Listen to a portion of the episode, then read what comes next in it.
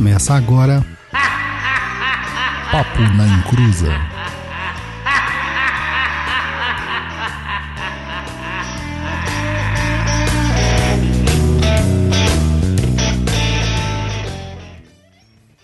Começou, aqui é Douglas Rainho e eu tô realmente precisando de um elixir da longa vida. Olá, meninos e meninas, e aqui é a Luciana e hoje eu vou roubar o lugar do Rodrigo. Olá pessoal, boa noite. Aqui é o Luiz Guenca e não deu pro meu time. E vamos que vamos. É isso aí, meu povo. Hoje a gente vai falar um pouquinho sobre alquimia, mas antes vamos com recadinhos do Luiz.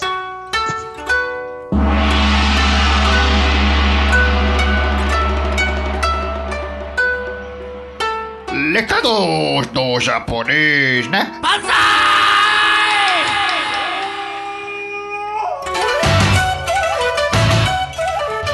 Bem-vindos, senhoras e senhores, respeitável público pagão. Estamos aqui em mais uma edição do meu, do seu, do nosso recado do japonês, nesta edição do Papo da Encruza Filosófico. E se até o Harry Potter pode encontrar a pedra filosofal, quem dirá o seu encruza e o gran, grande bruxão das galáxias. Gostaria de pedir para a galera sempre visitar lá o nosso site www.paponaencruza.com e comentar no post do episódio. Isso faz com que o Google ache a gente e outras pessoas que estão conectadas aos disques também. Além disso, vocês nos encontram no Facebook, que é facebook.com.br papo na encruza, no Twitter, twitter.com.br papo na encruza, e também pode mandar aquele e-mail maroto no contato perdido.co. É ponto .co, tá? Não tem o M no final. E claro, os meios de doações colaborativas, o apadrinhamento, você pode encontrar também em www.padrim.com.br barra papo na encruza e no PicPay, que é picpay.me barra papo na inclusa. Hoje eu vou tocar a bola diferente, porque estamos desfalcados, nosso time hoje está desfalcado. Então hoje quem toca o, o time hoje aqui é a Luciana. Então, Luciana, o jogo tá contigo. Então vamos lá, né, gente? Eu tenho que fazer as piadinhas infames do Rodrigo. Então, como nem tudo que reluz é ouro, apenas o Exu do ouro, ha, ha, ha. Vamos então fazer a apresentação do nosso convidado, né? Hoje nós estamos aqui com o Cassiano Camilo Compostela. E Cassiano, fala um pouquinho sobre você para o pessoal, para quem não te conhece, quem você é, como que o que você faz, a sua jornada. Primeiramente, boa noite a todos, é, aos nossos organizadores, irmãos e partícipes do Papo de Inclusa. É a minha primeira vez aqui com os senhores. É, meu boa noite especial ao Douglas Jainho, ao Luiz Duenca, a Lucy Fidelis e ao Frater Rui, que nos convidou também para esta noite. Bem, é, desde os meus 16 anos, basicamente, na verdade até um pouco antes disso, eu venho me afiliando a algumas organizações esotéricas tradicionais que versam em especial sobre o tema alquimia. É um dos meus temas, assuntos preferidos, prediletos ao longo do tempo. Desde então tenho me dedicado não só ao estudo teórico, como também ao estudo prático, efetivo, laboratorial, tradicional, iniciático, desta que é uma das vertentes mais antigas, não só do Ocidente, como também do Oriente. E todas as vezes que tenho a oportunidade de sentar-me numa mesa, mesmo que virtual como a de hoje, e conversar sobre este assunto, é, aprendo um pouco mais é, e tenho a oportunidade de, através da troca, através do diálogo, também fazer com que outros horizontes se abram, não só para mim, como para aqueles que estão nesta mesma roda de conversa. Então, muitíssimo boa noite e obrigado pelo convite. Muito legal. Então a gente pode começar a entrar no assunto, né? Cassiano, você pode explicar pra gente o que é alquimia para o pessoal começar a compreender o que, que a gente vai estar tá falando nesse programa? Exato, acho que essa que de fato é a pergunta essencial, né? O hum. que é alquimia? E a alquimia, é claro, ela vai ganhar diferentes classificações, diferentes definições, a depender da escola, da época, do estudante, do alquimista, do praticante, do filósofo que a enquadre. É, pra, pessoalmente, tenho a alquimia como sendo, abre aspas, a arte e a ciência de redefinição do próprio ser, de sublimação do próprio ser, de elevação do ser. Que ser é este, que sublimação é esta, que arte e ciência é esta, creio que seja isto parte do conteúdo desta nossa conversa. Mas, em suma, é isso. Uhum. Alquimia é a arte e ciência de sublimação do ser. Ela é uma arte porque possui uma técnica, possui um conjunto de procedimentos é, organizados, concatenados, lógicos, que ao longo do tempo foi se é, elevando, foi se construindo, e é também uma ciência, porque possui não só um conhecimento teórico, mas também uma gnose, ou seja, possui um aspecto de natureza mais pragmática, mais cartesiana e ao mesmo uhum. tempo mais mística, mais psicológica, interna e transcendental. Ah, muito legal. Tem alguma coisa que você gostaria de acrescentar, Douglas? Então, Cassiano, a gente ouve muito por aí outros, outros podcasts, outras mídias e tal, que a, alquimia ela, é, ela é a mãe ou avó, talvez, da química moderna, né? É, e tam, só que se você analisa mesmo os termos alquímicos, a forma como a alquimia se processa, você vê que ela vai muito além da química, né? Ela é uma, um, um, conjunto de fatores, até essa questão do místico que você acrescentou. E como que era a, formação do alquimista básico, assim? Como que para me tornar um alquimista na, quando começou isso, né? É, na idade eu não sei exatamente se foi na Idade Média, na Idade Antiga. Quando começou a, a alquimia, como que eu me tornava um alquimista?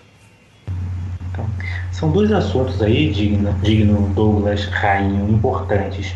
É, o primeiro deles é se a alquimia é de fato a mãe da química, como os nossos livros escolares é, o dizem geralmente, e como tornar-se um alquimista. É, neste primeiro ponto, se a alquimia de fato é mãe da química, ela é tão mãe da química quanto a astrologia o é da astronomia. Ou seja, é, de fato, existem raízes da ciência moderna, em especial da química e da física, que mergulham na história, na prática, na vivência da própria alquimia, mas estas duas ciências, essas duas visões, como não poderia deixar de ser na modernidade, elas estão muitíssimo separadas tanto na sua prática efetiva como também na sua teoria. Mas de fato, é, nós temos aí a separação da química da alquimia, ela vai acontecer com Robert Boyle ali é, no início da própria química inglês, vai acontecer com Anton Lavoisier, vai acontecer com Isaac Newton, que foi um grande, um grande alquimista também. E estes indivíduos, eles começam a imprimir no processo de estudo da própria matéria uma técnica, uma estrutura mais pragmática e mais cartesiana, o que não é exatamente o viés da alquimia, de natureza mais subjetiva e mais interna. A alquimia, dentro da sua dentro do seu histórico, ela antecede o auge da cultura ocidental. É, nós temos aí o início da alquimia, na verdade, os registros mais antigos eles estão na China, que é uma civilização culturalmente um tanto quanto mais antiga Sim. que o auge da, da, cultura europeia, principalmente ali a Idade Média e a Renascença. O que acontece, segundo estudos modernos, é que os comerciantes árabes eles começaram visto que eles eram aí os grandes detentores das rotas de comércio entre o extremo oriente e o ocidente, a transportar esse conhecimento do extremo oriente para o ocidente. Então a alquimia ela entra na Europa pouco antes da Idade Média, através dos próprios árabes, que exerciam nesta época, os mouros, os árabes, os muçulmanos como um todo, exerciam uma grande influência na Europa.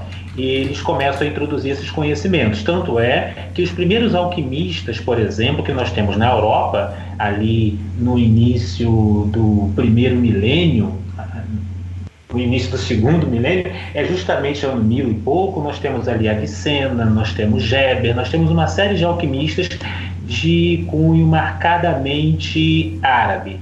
E a partir daí que a alquimia ocidental ela foi se desenvolvendo. Mas a sua origem ela precede a própria cultura europeia, precede o cristianismo, precede o latim, precede o próprio grego, precede a filosofia grega e mergulha no Oriente Extremo, em especial na China. Por exemplo, nós temos alguns livros específicos. Acredito que os senhores ouvintes, bem como os senhores com quem aqui tenho o, prazer de dialogar conhecem alguns livros nesse sentido. Nós temos a filosofia taoísta, ela é uma filosofia eminentemente alquímica, no seu sentido mais elevado. Os alquimistas taoístas, eles se dividiam em duas partes, basicamente. Eles se dividiam entre aqueles que procuravam a chamada pílula externa e aqueles que procuravam a pílula interna. E posteriormente houve um grupo é, de natureza mais monástica que unificou esse processo.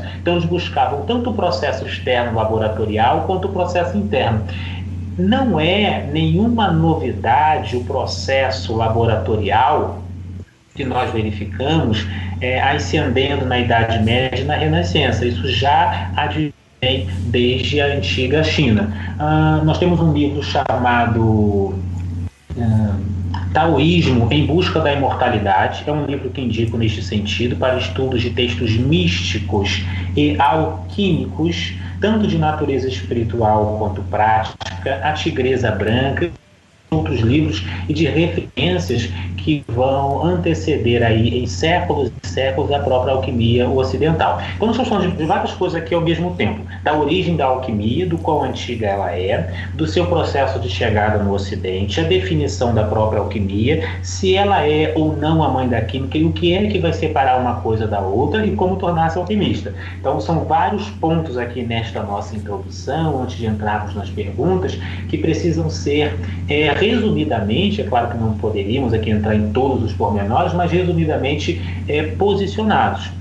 E sim, então, em primeiro lugar, a alquimia ela precede a cultura europeia, ela vem predominantemente da antiga China. Quando ela vem pelos árabes, ali principalmente pela questão da influência dos egípcios, dos egípcios, dos coptas e etc., é, a alquimia ela pega parte da técnica metalúrgica dos egípcios, pega a filosofia neoplatônica, pitagórica, iniciática dos gregos, e quando chega no Ocidente, ela faz essa mistura. Ou seja, a alquimia ocidental é basicamente um compêndio, é basicamente uma mistura, ou para usar uma linguagem mais técnica, é um amálgama desses pensamentos. A alquimia ocidental ela vai conjugar a, o gnosticismo grego, as técnicas, metalu as técnicas metalúrgicas dos egípcios, bem como a, o espírito é, místico do próprio Ocidente através dos, dos, alquimistas cristãos, visto que os grandes alquimistas cristãos iniciais, que foram discípulos destes mestres árabes que citei anteriormente, Geber, Avicena e etc., eles eram predominantemente cristãos. Que alquimistas eram esses? Arnaldo Villanova, Raimundo Lúlio, o agora famoso Nicolas Flamel, que de fato existiu, não é uma, um personagem apenas da literatura, e diversos outros. Então, esta, este movimento da alquimia do Extremo Oriente para o Ocidente é algo que de fato foi acontecendo ao longo, ao longo dos séculos.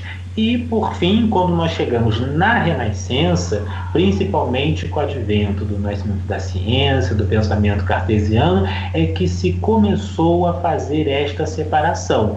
É, especialistas definem esta separação acontecendo, principalmente através dos movimentos de Robert Boyle, que é quem escreve um tratado definindo a questão dos elementos. Uhum. É, e esta definição do que vem a ser um elemento do ponto de vista químico já não é a mesma definição de elemento do, ponto de vista alquímico. Sabemos que para a alquimia, por exemplo, nós temos quatro elementos, todos nós sabemos quais são, não precisamos aqui repeti-los.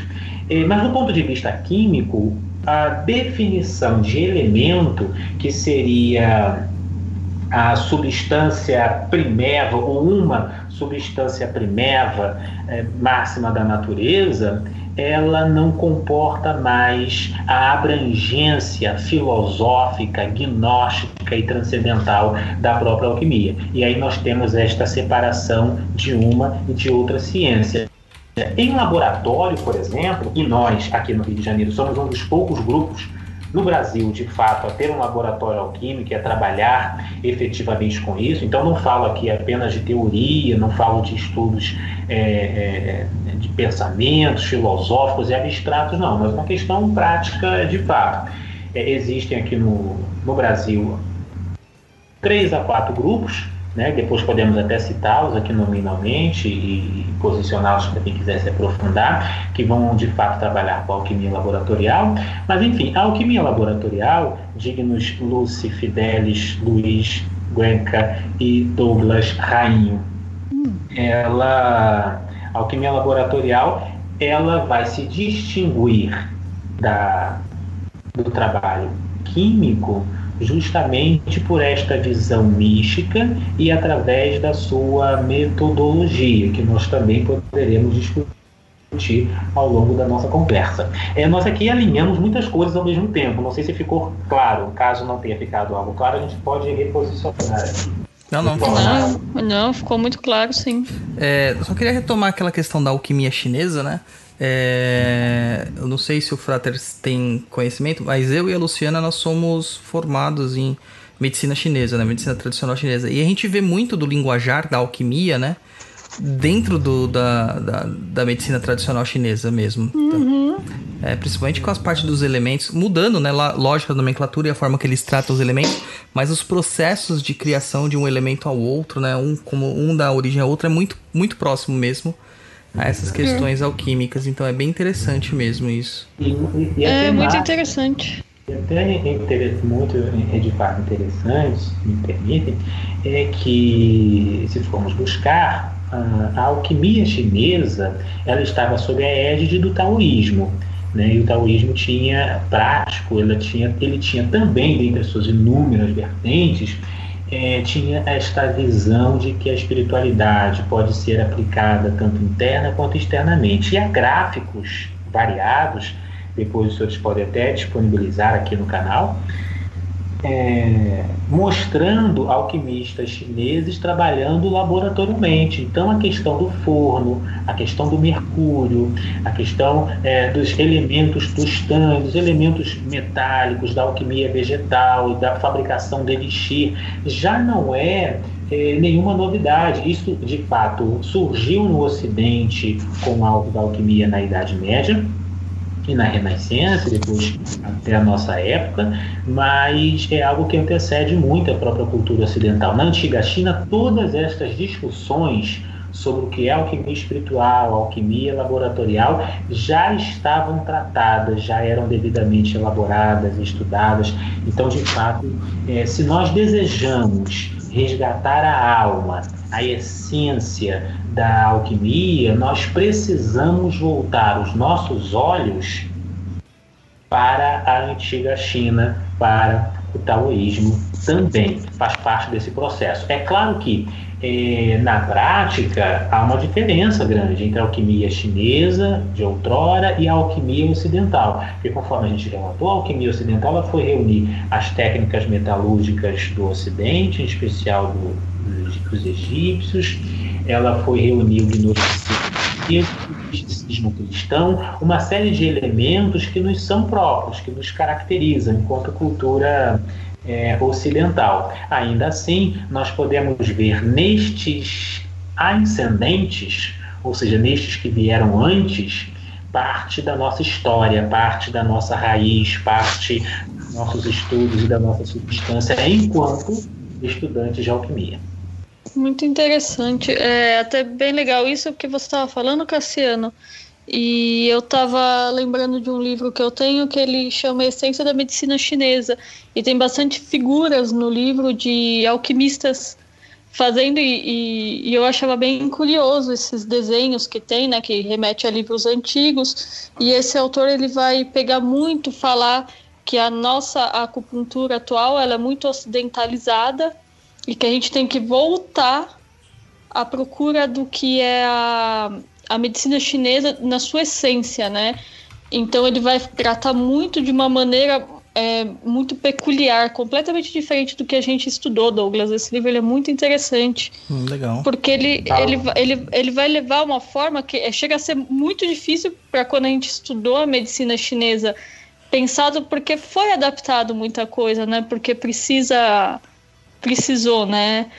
Para as pessoas conseguirem compreender. Mas esse livro ele leva, ele, tanto que ele fala que é um retorno às origens, porque nós precisamos retornar às origens. E você estava falando e eu estava lembrando desse livro porque ele é muito interessante porque ele fala exatamente isso que você falou dentro da medicina chinesa, né? Não de uma maneira tão ampla, e, e, é muito legal isso, porque é, quando fala de alquimia, eu acho que a maioria das pessoas pensa nessa coisa mais é, de filme, né? Então você vai pensando naquela coisa mais europeia, pensando assim.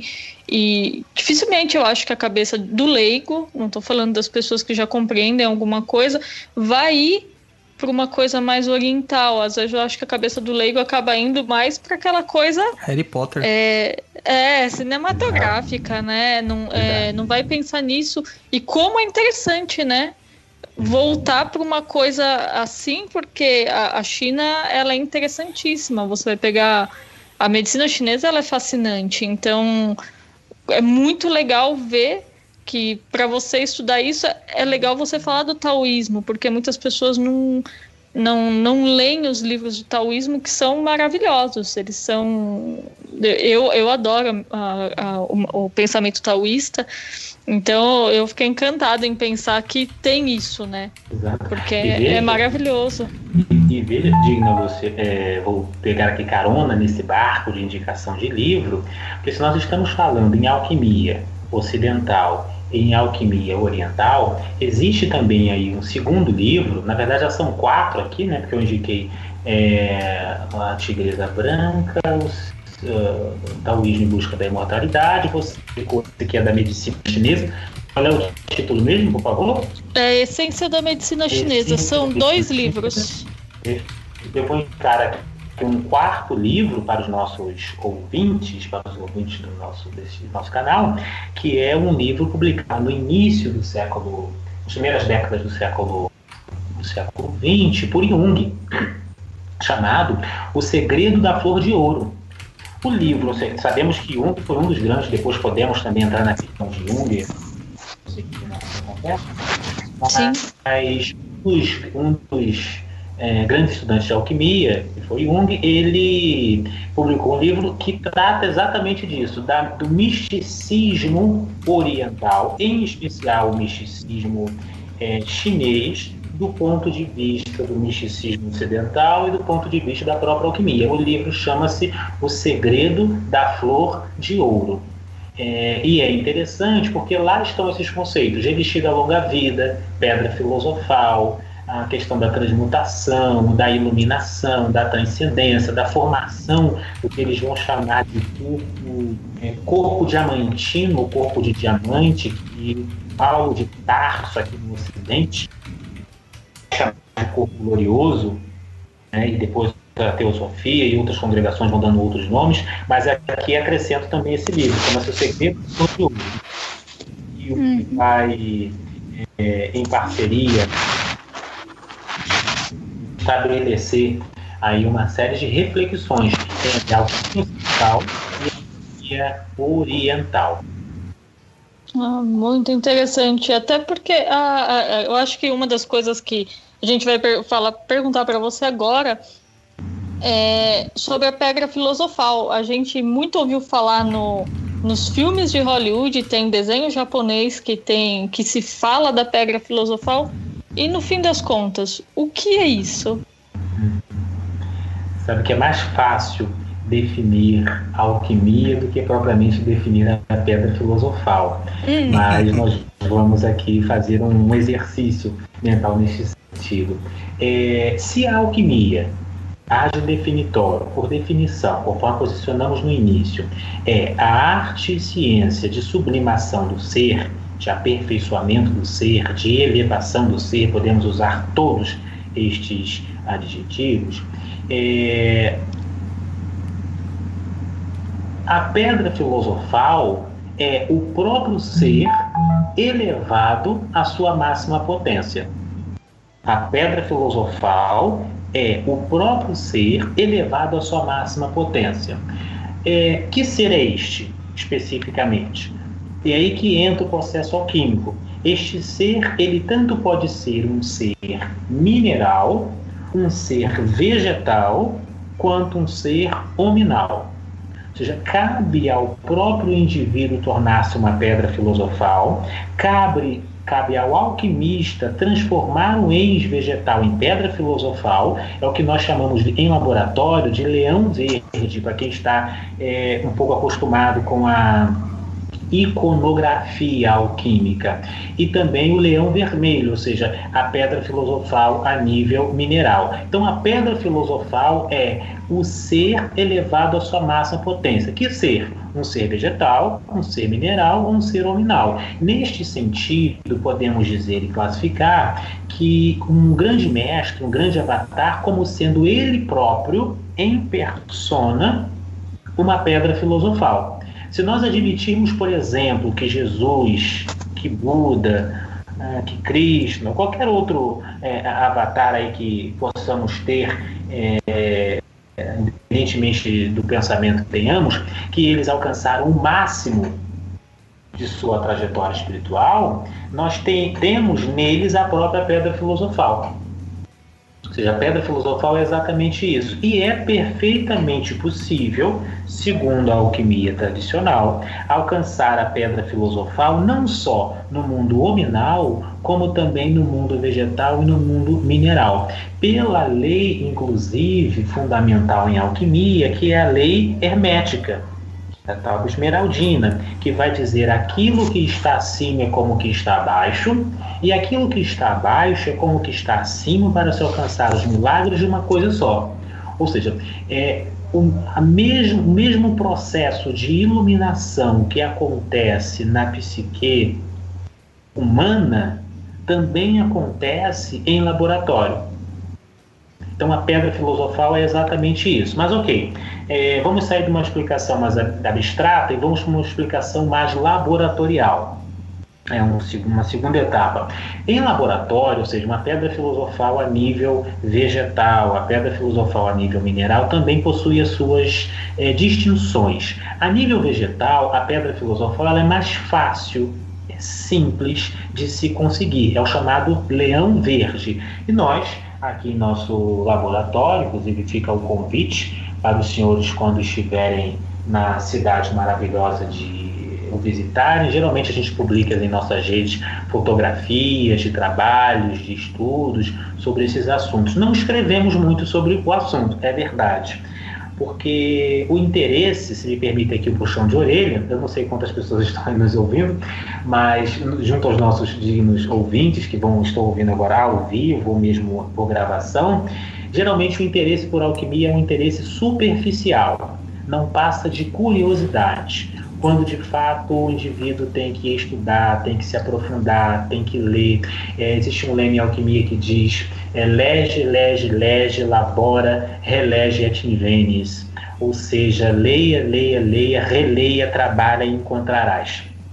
É, quando se depara com este aspecto, um tanto quanto duro e difícil, as pessoas elas desistem, ou seja, é um interesse superficial. Então a gente não escreve muito sobre este assunto, mas vez por outra, publicamos fotos sobre isso. E a alquimia verde, propriamente, a pedra filosofal verde, é algo relativamente fácil de se alcançar, visto que exige um grau de temperatura menor, existe um, exige um tempo de processamento menor e uma manipulação mais simplificada. Não há nenhuma dificuldade nisto. Para que, que serve uma pedra filosofal verde? Ou seja, uma pedra filosofal da babosa, chamada aloe, a, a, cujo nome original é aloe vera, da melissa officialis, é, a erva cidreira, do capim-limão, enfim, de qualquer erva, esse, do ginseng, ela justamente é a maximização das potências medicinais, das propriedades curativas desta erva. E para que, que serve a pedra filosofal? Para agir dentro deste âmbito, sob este círculo de cura, de expressão uhum. do próprio ser. A alquimia, depois, nós, o processo de alquímico vegetal, nós podemos discutir isso depois, aqui eu vou deixando várias portas abertas, e aí fica a encargo dos senhores abrir ou a gente vai fechando. Né? Ela vai se distinguir da homeopatia, da alopatia, dos florais de base e da bioquímica. Já é um outro assunto que depois, se os senhores assim o desejarem, podemos adentrar. Voltando. A alquimia a nível vegetal, a pedra filosofal a nível vegetal, tem exatamente esse sentido. Se a melissa officialis ela serve como uma espécie de calmante, de relaxante do sistema nervoso e é, um, um, um dúvida propriamente, nós temos aí a pedra filosofal verde da Melissa officialis atuando neste sentido. Se o ginseng, uma erva também de origem chinesa, né? É, grandemente cultuada pela, pela China, que significa erva sagrada, se não me falha aqui a memória. Ela trabalha como um tonificante do sistema imunológico, quando em pedra filosofal, ela também vai atuar neste sentido. Então, isso é pedra filosofal. É a elevação do ser, no caso o ente vegetal, o leão hum. vermelho, a sua maximização. Como se faz a pedra filosofal? É uma outra porta que nós podemos deixar entreaberta, entraremos ou não nesse processo. Então vamos lá, a pedra por fim, a pedra filosofal vermelha é a pedra filosofal é, do reino mineral esta, de fato, este é um trabalho que nós ainda não entramos. Devo aqui assumir a sinceridade, com toda a tranquilidade do mundo do, do, do, processo. Nós não trabalhamos ainda com o reino, com o leão vermelho, com o reino mineral, porque, em primeiro lugar, se exige os alquimistas modernos é, e existem muitos alquimistas modernos, e nós podemos nomeá-los um por um, e as suas respectivas sociedades mundo afora, e seus papéis na sociedade, mas isso é, os alquimistas modernos, inclusive, recomendam que, em primeiro lugar, se tenha proficiência, maestria e perfeito sucesso no reino vegetal antes de entrar no reino mineral, visto que isso exige é, um conhecimento prático, um conhecimento metalúrgico, é, um laboratório que trabalhe com altíssimas temperaturas, um conhecimento instrumental e etc. E até onde me consta, não há no Brasil nenhum grupo que trabalhe com o leão vermelho. É claro que, enquanto estudante de alquimia, estudante e praticante ao longo dos anos de alquimia, é, objetivo alcançar este nível de estudo de prática. Mas diz que existe aqui no Brasil cerca de quatro grupos, e nós somos um deles. Mas Nenhum destes grupos, até onde me consta, pode ser que esteja errado, trabalha propriamente com o reino mineral. E é do reino mineral que sai, de fato, a mais elevada pedra filosofal. É a pedra filosofal por excelência. E pedra filosofal por excelência, ela vai se dividir em três partes distintas. Recomendo para quem de fato gosta de estudar o assunto papel e caneta, porque o assunto é um tanto extenso. Ela vai se dividir basicamente em pó da projeção, elixir da longa vida e lâmpada inextinguível. Pedra filosofal não é uma substância que transmuta metais inferiores em outro, não. Esta característica é apenas um dos desdobramentos da pedra filosofal. A pedra filosofal, em realidade, vai possuir esses três caracteres: o pó da projeção de fato, é aquilo que vai é, transmutar metais inferiores em ouro ou prata. Ah, mas isso aconteceu mesmo? Não aconteceu? Cadê as provas? Né? É, vamos aí também deixar essa porta entreaberta. Podemos. Aqui a nossa conversa vai até. Agora são aqui, para quem está ouvindo gravado 21 horas, vai até 4 horas da manhã. Fiquem tranquilos. aí vou deixar também essa porta entreaberta. A gente pode discutir essa questão das provas. E o segundo ponto que é a pedra filosofal, é o elixir da longa vida. O que é o elixir da longa vida? O elixir da longa vida é a aplicação da pedra filosofal minera, veja, mineral, se bem que a pedra filosofal também pode vir do reino vegetal, mas ela tem um poder menos efetivo. Mas quando vinda do reino mineral, ela tem a capacidade e a propriedade também de expurgar deficiências, degenerescências e debilitudes do veículo físico, prolongando assim a vida. Bem, é, o frater Douglas Rainho, ele até brincou no início dizendo, arrancando algumas risadas, é, brincou, eu também preciso de um elixir da longa vida. E exatamente isso, todos nós precisamos. Vejamos que nós não podemos confundir, e é aí que a mentalidade, um tanto quanto apressada e lógica da, da modernidade, ela se ela se atropela e tropeça nos próprios pés, ela confunde elixir da longa vida com elixir da vida eterna. Vejam que em uhum. tratado algum de alquimia, o elixir é elixir da vida eterna. Não existe isso. A alquimia não comporta. Até porque, é, estudantes e praticantes de alquimia, nós damos muito valor à morte que é um processo de transformação, e vemos nela um portal para a elevação do próprio ser. É, vejamos que é, o elixir ele é da longa vida e não há problema algum e não há impeditivo algum na longa vida. Inclusive nós, através da bioquímica, através da alopatia de quaisquer outros métodos de cura, nós estamos alargando os nossos anos e, de fato, aumentando os anos de nossa existência portanto, alongando também as nossas, a nossa existência e a nossa vida. Então, alongar a vida é algo próprio do elixir da longa vida, não é o elixir da vida eterna. E, por fim, vamos aqui à terceira característica da pedra filosofal, que é a lâmpada inextinguível. É um assunto um tanto quanto mais espinhoso, um tanto quanto mais esotérico, no sentido de secreto, de fechado e de oculto, é, para a qual se tem pouquíssimas referências, que seria que a pedra filosofal é levada a uma máxima, a uma máxima potência dentro dela própria, por processos de é, destilação e cozimentos ininterruptos, ela se tornaria uma espécie de emissor de luz, uma luz sutil, ininterruptamente. É a chamada lâmpada inextinguível. Essa lâmpada inextinguível é citada por Jâmblico, essa lâmpada inextinguível é citada por Helena Petrovna Blavatsky em A Doutrina Secreta, uh, publicado aí no final do século no final do século XIX e a editora a editora Pensamento também, mas a editora Teosófica tem aqui no Brasil essa publicação. Recomendo também o estudo da, dos livros de Blavatsky. Mas enfim, o que, que é a pedra filosofal, é, aonde a pedra filosofal se encontra e quais são os desdobramentos da pedra filosofal. É, ficou respondido ou ficou confuso, Digno? Não, ficou sim. Cassiano, quando você fala dos laboratórios, deixa claro para o pessoal o que isso quer dizer. É, porque agora as pessoas estão imaginando você como um cientista maluco num lugar. Então, Flamel da novela.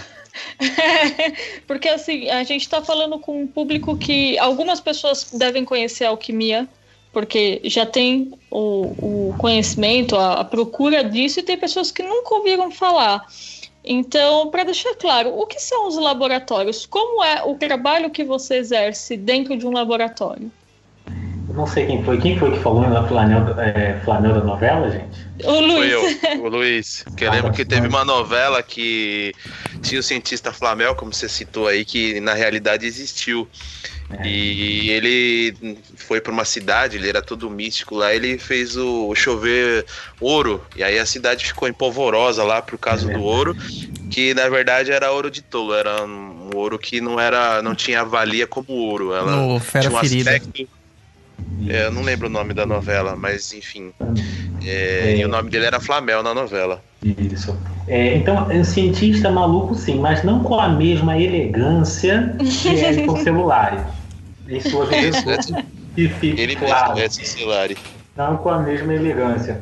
Mas, é, de fato, é, não é nada muito. Parece algo complexo, mas não é complexo, é, dignos, dignos irmãos e ouvintes. Não é nada muito complexo nem difícil, não. Um laboratório alquímico, pela, na verdade, ele pode ser montado de maneira muito simples, até mesmo breve. Não é muito barato, de fato porque materiais laboratoriais não são algo assim relativamente baratos, mas são perfeitamente acessíveis e também possíveis. Então, qualquer canto, é, num sótão, num quarto, uma garagem fechada, qualquer localidade, ela comporta um laboratório com tranquilidade.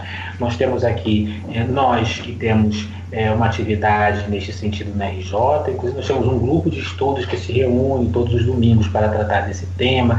Já tratamos desse, desse tema em São Paulo, já tratamos desse tema no Paraná, já tratamos desse tema em Minas, é, especificamente, e também fazendo alguns experimentos a nível laboratorial. Né? É, existe é, o pessoal da própria Rosa Cruz Amorque, né, que embora eu é, tome é, para mim a, a função de Monge Rosa Cruz, eu sigo uma linha absolutamente independente. Então não falo em nome, é bom que isso fique claro, aqui importante, não falo em nome de quaisquer organização iniciática esotérica, não represento nenhuma instituição, seja ela qual, qual for.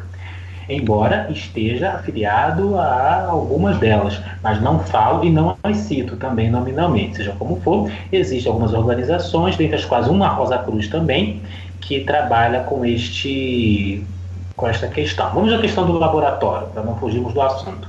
Laboratório, conforme podemos já imaginar, vem do latim laboratório, ou seja, labor e oratório. Então, um laboratório é um lugar onde se trabalha, labor, e onde se ora, oratório. Isso é um laboratório, um lugar de trabalho e de oração. Um, um laboratório alquímico é exatamente isto. Ao contrário de um laboratório químico. Um laboratório químico você só labora, você não ora. Você não tem um processo místico, um processo interno. Eles, ad, eles é, tomaram para si este termo, mas o utilizam apenas parcialmente. Agem apenas no campo do labor e não da oração.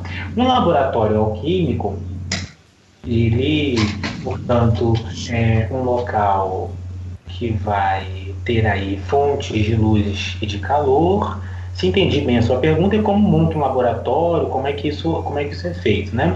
Alguns destiladores, processos para maceração, para ervas, um atanor, que é o centro de tudo, né? Atanor é uma palavra muito utilizada por Paracelso, grande médico suíço, aí hum, do século XVI, principalmente, que inclusive aqui já vai mais uma outra dica de livros, que é um livro chamado A Chave da Alquimia.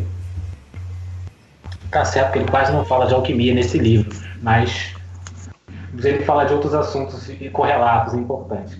Mas enfim, é, então nós temos aí este. O laboratório vai se compor disso: la- destiladores, frascos, é, fontes de calor, fontes de água, é, livros, obviamente que tratam, que tratem sobre o assunto de alquimia. Isso é um laboratório, não é, não é nada muito difícil, nada muito complexo. E requer, obviamente, responsabilidade, requer um estudo anterior de manipulação de materiais químicos, de instrumentos para evitar quaisquer tipo de acidentes ou de inconveniências e etc. E o indivíduo tem que ser maior de idade, responsável é, por si, né? porque é, ninguém pode assumir essa, essa responsabilidade por ele. Então, este é basicamente o processo. No laboratório, nós temos isso: temos livros Temos frascos, almofariz, temos um atanor, fontes de calor, é, destiladores. É basicamente o processo é, em que trabalha-se num, laboratório. Não há nada de muito complexo, não. Vai variar, claro, de uhum. alquimista para alquimista, de escola para escola. Então, entrevistando uma outra pessoa que trate do assunto, você poderá notar na técnica laboratorial, em alguns pontos teóricos, diferenças aqui ou acolá. A substância é a mesma, mas a forma pode variar de pessoa para pessoa. Não há nenhum mistério nessa questão do laboratório. O que há, de fato, é trabalho, o que há é estudo, o que há é técnica e está um pouco longe de ser um alquimista maluco, mas também não é todo este glamour de Flamel na caracterizar Edson celular em Vera Ferida. Isso aí, há os anos de 1900. não é? Douglas, tem alguma coisa que você quer adicionar? Não, eu achei fantástico, principalmente para a comunidade científica atual, né, que vive falando que o laboratório é um lugar que não deve ser conspurcado e eles mal sabem que o laboratório é um lugar de oração também. Isso aí foi impactante. Foi impactante. É, Muito bom. Cassiano. Esse, esse, esse óleo labora, de Douglas Heinz, me permite um acréscimo, claro.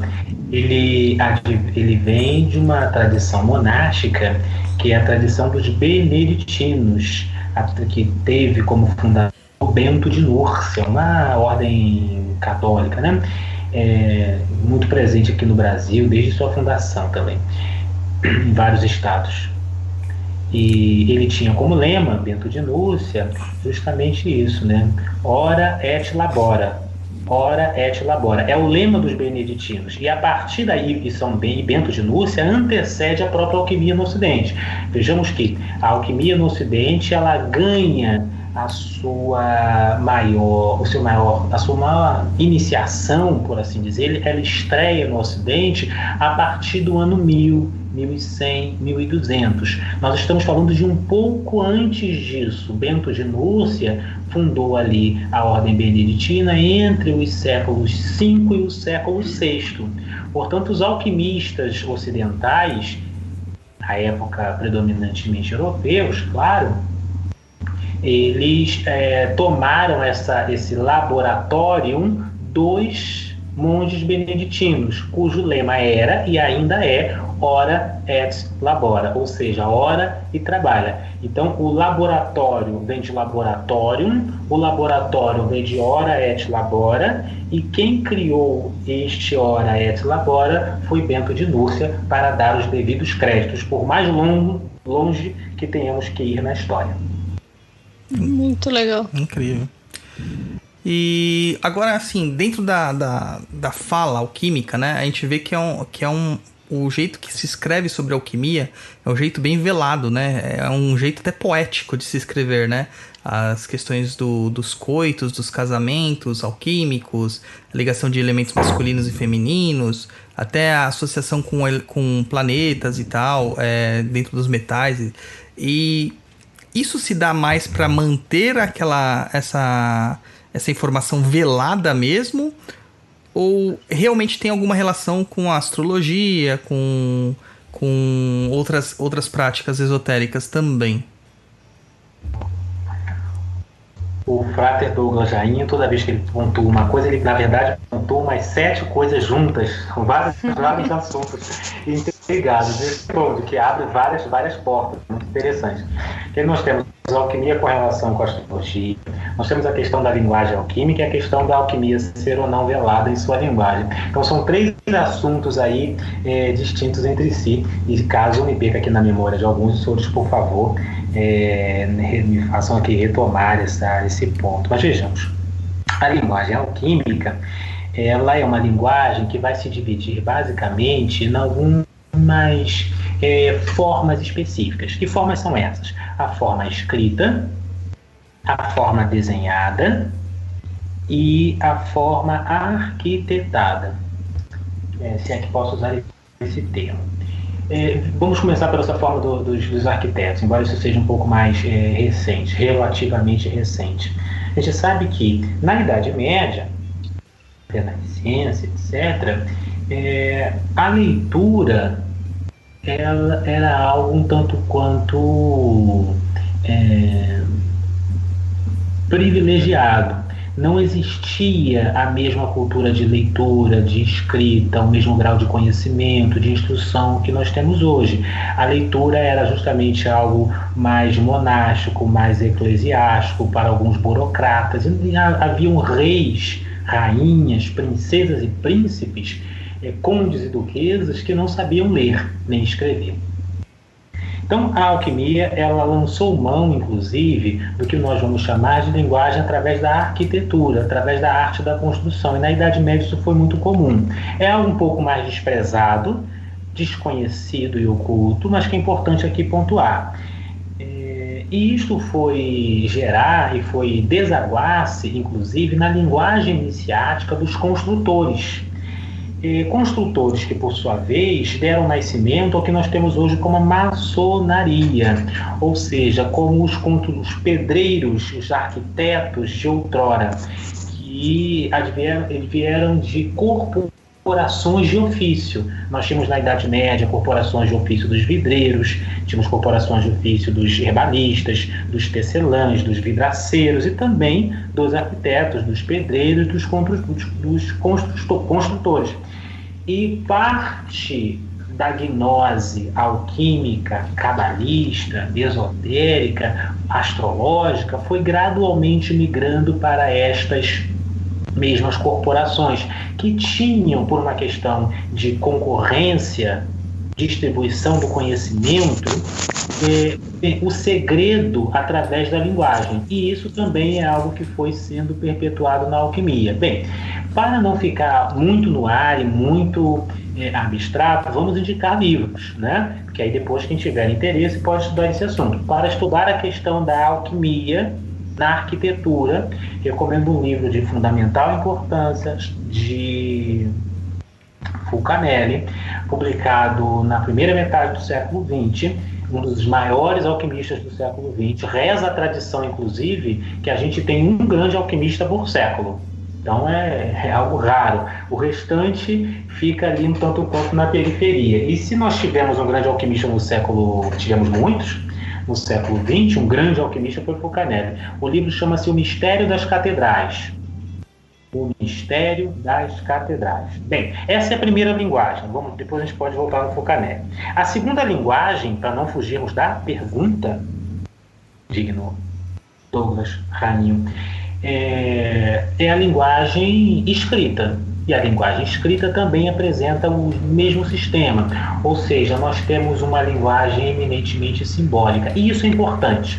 Não é só para que se mantivesse em segredo o conhecimento alquímico, não, mas é também para que o próprio símbolo pudesse ter camadas diferenciadas de interpretação. Veja que em nossa fala anterior, nossa conversa no ponto anterior, nós posicionamos que a alquimia ela tanto pode ser verde, ela pode ser ominal, chamada de alquimia azul, ela pode ser vermelha, ela pode ser a nível psicológico. E um livro de alquimia, um tratado de alquimia genuíno, trabalharia simultaneamente sobre todos estes aspectos. E não há como você trabalhar simultaneamente o aspecto técnico, laboratorial e psicológico e subjetivo sem lançar mão do símbolo. Então, o símbolo é algo que vai comportar diferentes camadas de interpretação. E estas diferentes camadas de interpretação é o que vai fazer com que a lei hermética de que aquilo que está acima é como que está abaixo e vice-versa não se perca. É por isso que nós utilizamos em, em alquimia um processo simbólico e não uma linguagem puramente técnica e cartesiana, tal como a química o faz. A química possui é, catálogos, possui um sistema de classificação, de nomenclatura, tudo muito bem definido e posicionado, para que não haja dúvida acerca do que aquela palavra, aquele símbolo, aquela expressão, aquela fórmula, aquela equação significa. Ao contrário da alquimia, que pretende falar de várias camadas, de vários processos, de várias pedras filosofais simultaneamente. Por isso que se utiliza o símbolo. E nós temos também, para falar do terceiro método de linguagem alquímica, que é a linguagem iconográfica, ou seja, de ícone, é, são as imagens, são os desenhos, as pinturas utilizadas pelos alquimistas, principalmente os alquimistas é, medievais e renascentistas, pelo mesmo motivo, porque o símbolo desenhado ele é capaz de comportar diferentes níveis de interpretação de conhecimento da mesma ideia, da mesma filosofia. Então, essa é uma das razões. Vamos a um outro ângulo da vossa pergunta, Digno, que é a questão do ser velado, do conhecimento alquímico ser algo oculto. De fato, Nicolas Flamel, inclusive, vai falar sobre isso. E Nicolas Flamel. Já indicamos um livro de Nicolas Flamel? Não, né? Não, Vou indicar não. um livro de. Nicolas Flamel é importante. Todo mundo fala- chega para dar uma palestra em algum lugar e todo mundo conhece Nicolas Flamel, mas ninguém leu Nicolas Flamel, de fato. As pessoas não conhecem, é só de ouvir falar, ouvir falar. Então eu recomendo que se leia Nicolas Flamel, né? A alquimia é feita muito de leitura de estudo, conforme o lema que nós já até posicionamos aqui. Lege, lege, lege, labora, relege et. E o livro que indico de Nicolas Flamel é publicado é, em 1324, 1324, em Paris, França, ou seja, no auge da, da Idade Média, chamado O Livro das Figuras Hieroglíficas. O Livro das Figuras Hieroglíficas. E, este, este nome, este título, é, bem como o livro, já comporta parte da resposta é, e da substância disto que você levantou, Digno, Digno Frater Douglas que é exatamente essa questão é, do símbolo, visto que o livro, livro de Flamel traz não só uma linguagem velada, como também uma série de desenhos velados.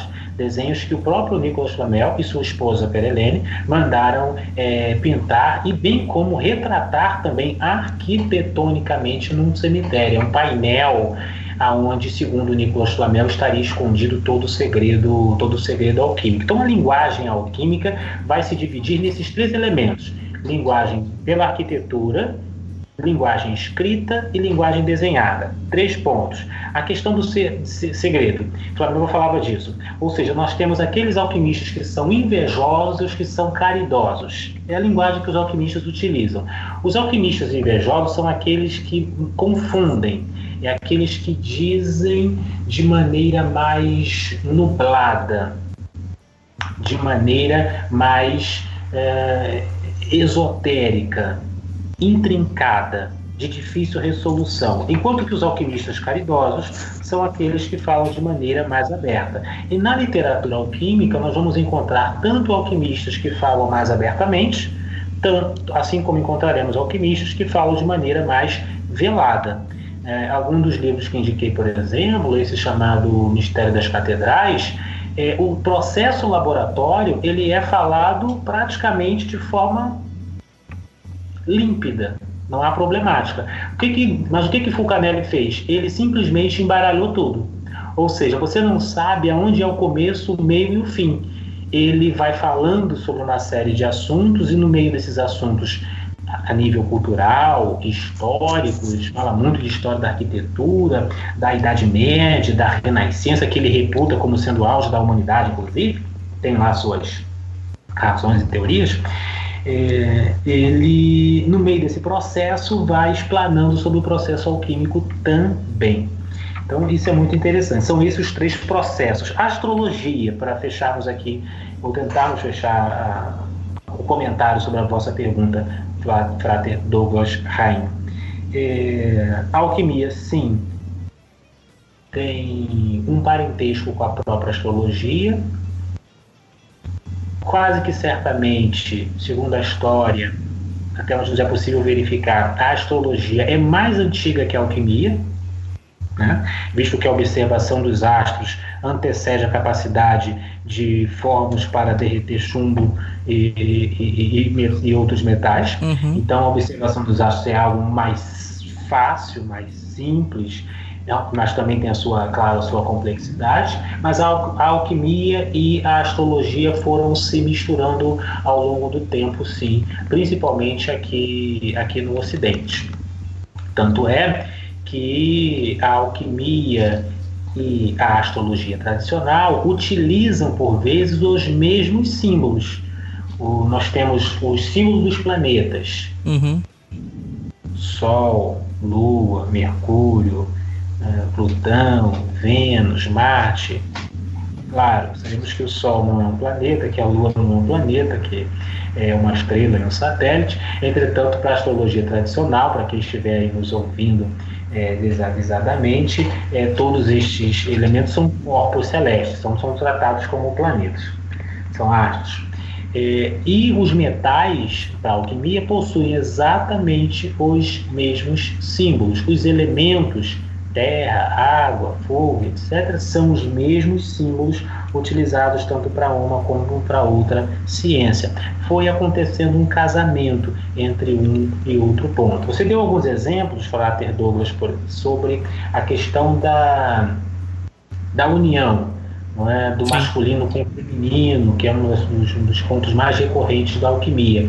Esse elemento do casamento do masculino com o feminino, que Nicolas Flamel, em seu livro, o, Mistério, o livro das figuras hieroglíficas, por vezes confunde aqui nossa minha mente, o livro das figuras hieroglíficas vai chamar de os dois dragões, o dragão com asas e o dragão sem asas, Flamel chama assim, o Nicolas Flamel verdadeiro, né? É, eles devem se unir, trata exatamente dos opostos. Que opostos? O opostos, os opostos presentes no próprio universo. É, retomando aqui a linguagem oriental, o yin e o yang, Uhum. o masculino e o feminino, o interno e o externo, o esotérico e o exotérico, o objetivo e o subconsciente. Então, é por isso que se mantém essa linguagem também, para que nós possamos trabalhar de nos diferentes campos. No laboratório, por exemplo, nós vamos ter um aspecto líquido de um determinado ser, seja em sangue, milícia oficiais ou qualquer outra substância, e vamos ter um aspecto sólido chamado aspecto masculino. E estes dois devem se unir dentro de um frasco sob determinada temperatura para se alcançar a pedra filosofal. A pedra filosofal nasce da união dos opostos. Para o nascimento de uma terceira persona, de uma terceira via. A pedra filosofal em si é o nascimento dessa criança prometida, desse terceiro elemento. Por isso que se utiliza o símbolo, para que possamos ter aí estas diferentes camadas interpretativas.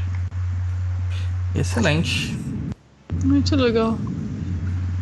Muito interessante. Eu já cheguei a ver essa, o casamento alquímico, algumas ordens até usam isso como uma simbologia. E eu sempre fiquei me perguntando o que era, né? Porque, na verdade, dentro de um pensamento hermético, então. é, às vezes parece um pouco complexo, mas agora deu para entender bem como que funciona, né? Essa coisa do casamento, do casamento alquímico. Então fica bem claro que é, acaba meio que sendo como tudo, né, Cassiano? Tudo tem que ter os opostos. Não tem jeito. Exatamente. E se a lei hermética de fato está certa, a lei da polaridade, esta polaridade há de se manifestar nos mais diferenciados assuntos, tanto internos quanto externos, científicos ou não científicos. Né? Então, na alquimia, é, há essa realidade de maneira muito forte, de maneira muito vívida e muito consciente. Muito legal. E agora tem uma coisa que é, que é bem intrigante, né? Porque é, a alquimia é muito.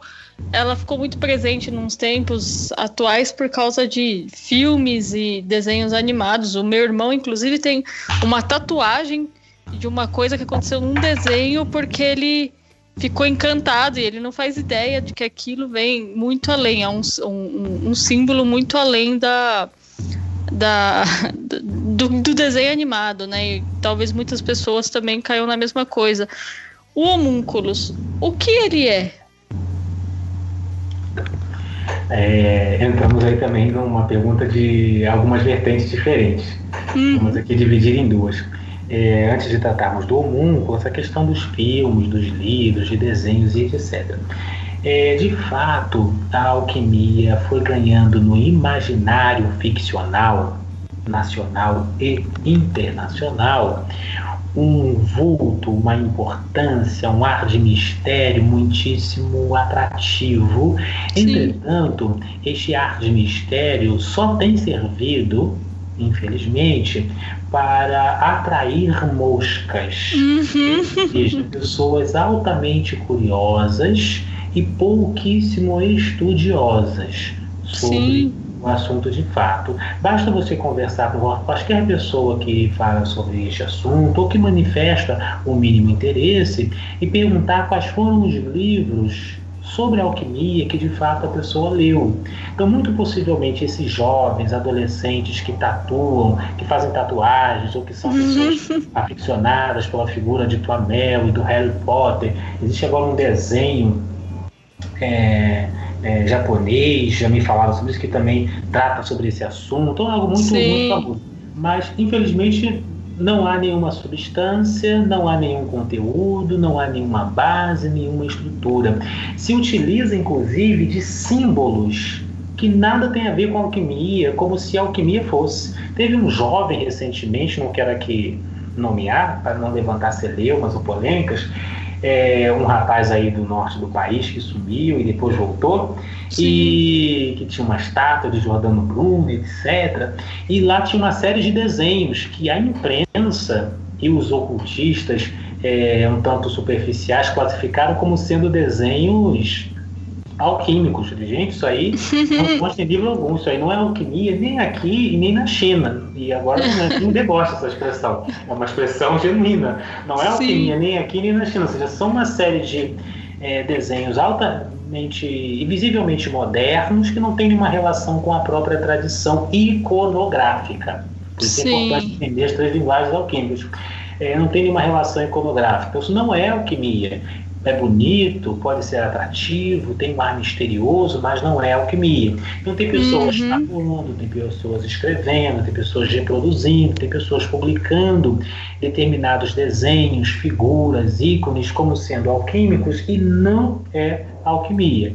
É algo Sim. absolutamente moderno, desgarrado da tradição, algo tão caro à própria alquimia. Então, infelizmente, toda esta poeira levantada pela ficção no entorno do tema alquimia é, tem sido uma poeira que mais cega do que propriamente uhum. destrui. Então, é, foi, esse foi um dos motivos que a gente pensou quando a gente falou de te convidar, foi justamente por isso, porque é, como tudo existe uma mistificação incorreta das coisas, né? E é legal esclarecer que não é uma ficção, é uma coisa séria. É, quando as pessoas querem que a sua religião seja levada a sério, elas têm que ver aquilo de um, paradigma sério, e não a, a, do que a novela demonstra, do que um filme às vezes demonstra.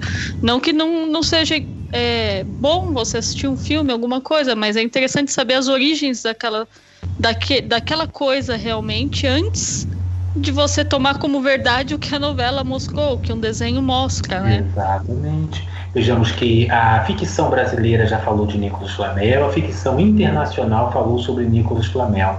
Mas, e existem muitos fãs é, desses, desses, dessas, dessas ficções. Mas chegue num grupo de fãs e pergunte quem foi Nicolas Flamel, quando foi que ele viveu, qual era a sua nacionalidade, quais eram os seus parentescos, o que foi que ele escreveu, o que foi que ele pensava, qual é a sua história, teve ou não teve filhos, é, como ele chegou à alquimia, como a vida dele terminou, aonde é, ele está enterrado, etc. e tal, não há quaisquer substância por detrás disso. É um fanatismo, é um interesse, é uma curiosidade absolutamente vã. não há Sim. substância nessa busca. Infelizmente, deixo aqui até essa, esse alerta para que possamos de fato nos dedicar ao estudo, aí, nos dedicar a, a- ao aprofundamento. Né? Por isso Sim. que raramente falo, inclusive, sobre, é, sobre alquimia, que escrevo sobre o assunto principalmente, o que gosto um pouco de, de escrever, até mesmo nas, nas redes, porque sei e experimento que a alquimia é algo para poucos. As Uhum. pessoas interessam, mas se interessam até a página B. Só esse livro, por exemplo, indicado aos senhores, é, O Mistério das Catedra- Catedrais, é um livro altamente complexo Sim. que em cultura, complexo em simbologia, complexo em significados, complexo em aplicação e dificilmente, mas muito dificilmente, alguém chegaria ao fim de sua leitura, alguém que não estivesse de fato interessado. Mas enfim, eh, vamos aqui à, questão da vossa, da vossa pergunta, né, que é a linguagem da própria alquimia. Qual foi, o- qual foi o elemento central mesmo da vossa pergunta? O homúnculos, o que eles Isso, são? homúnculos, exatamente. Homúnculos é, é um termo que foi, se não cunhado, ao menos divulgado por Paracelso. Teófilo von é, autodenominado Paracelso, ou seja, para além de Uhum. Celso, um grande mestre aí, também da medicina antiga. É, e o homúnculo, ele é um ser, teoricamente, criado, um ser semiconsciente, uma espécie de servidor astral, ou servidor semifísico, criado em laboratório, criado num frasco. Bem, a tradição do homúnculo é, advém de uma tradição um pouco mais antiga, que é uma tradição cabalista para Golem. É, os cabalistas judeus também tinham essa tradição. É basicamente a mesma coisa. É o gênio da garrafa para os árabes. É, aqui o nosso demônio da garrafa. Já ouviram falar nesse termo aqui no Brasil? Sim. No Nordeste tem muito isso, demônio da garrafa. Para as bruxas, ou para a bruxaria medieval, um outro tema também que nos é caro, é, para a bruxaria medieval, é, são os servidores, os, os familiares e o familiar. São duas coisas distintas né, dentro da bruxaria. O familiar e o familiar. O familiar. São dois, dois tipos distintos de servidores. É algo que já existe ao longo de todas as culturas místicas. Entretanto, o homúnculo de Paracelso, é, ou seja, o homúnculo é homem pequeno, né, basicamente. E Paracelso colheu essa fórmula, publicou num dos seus diversos escritos, e isso ganhou certa fama. No entanto, isso não é alquimia.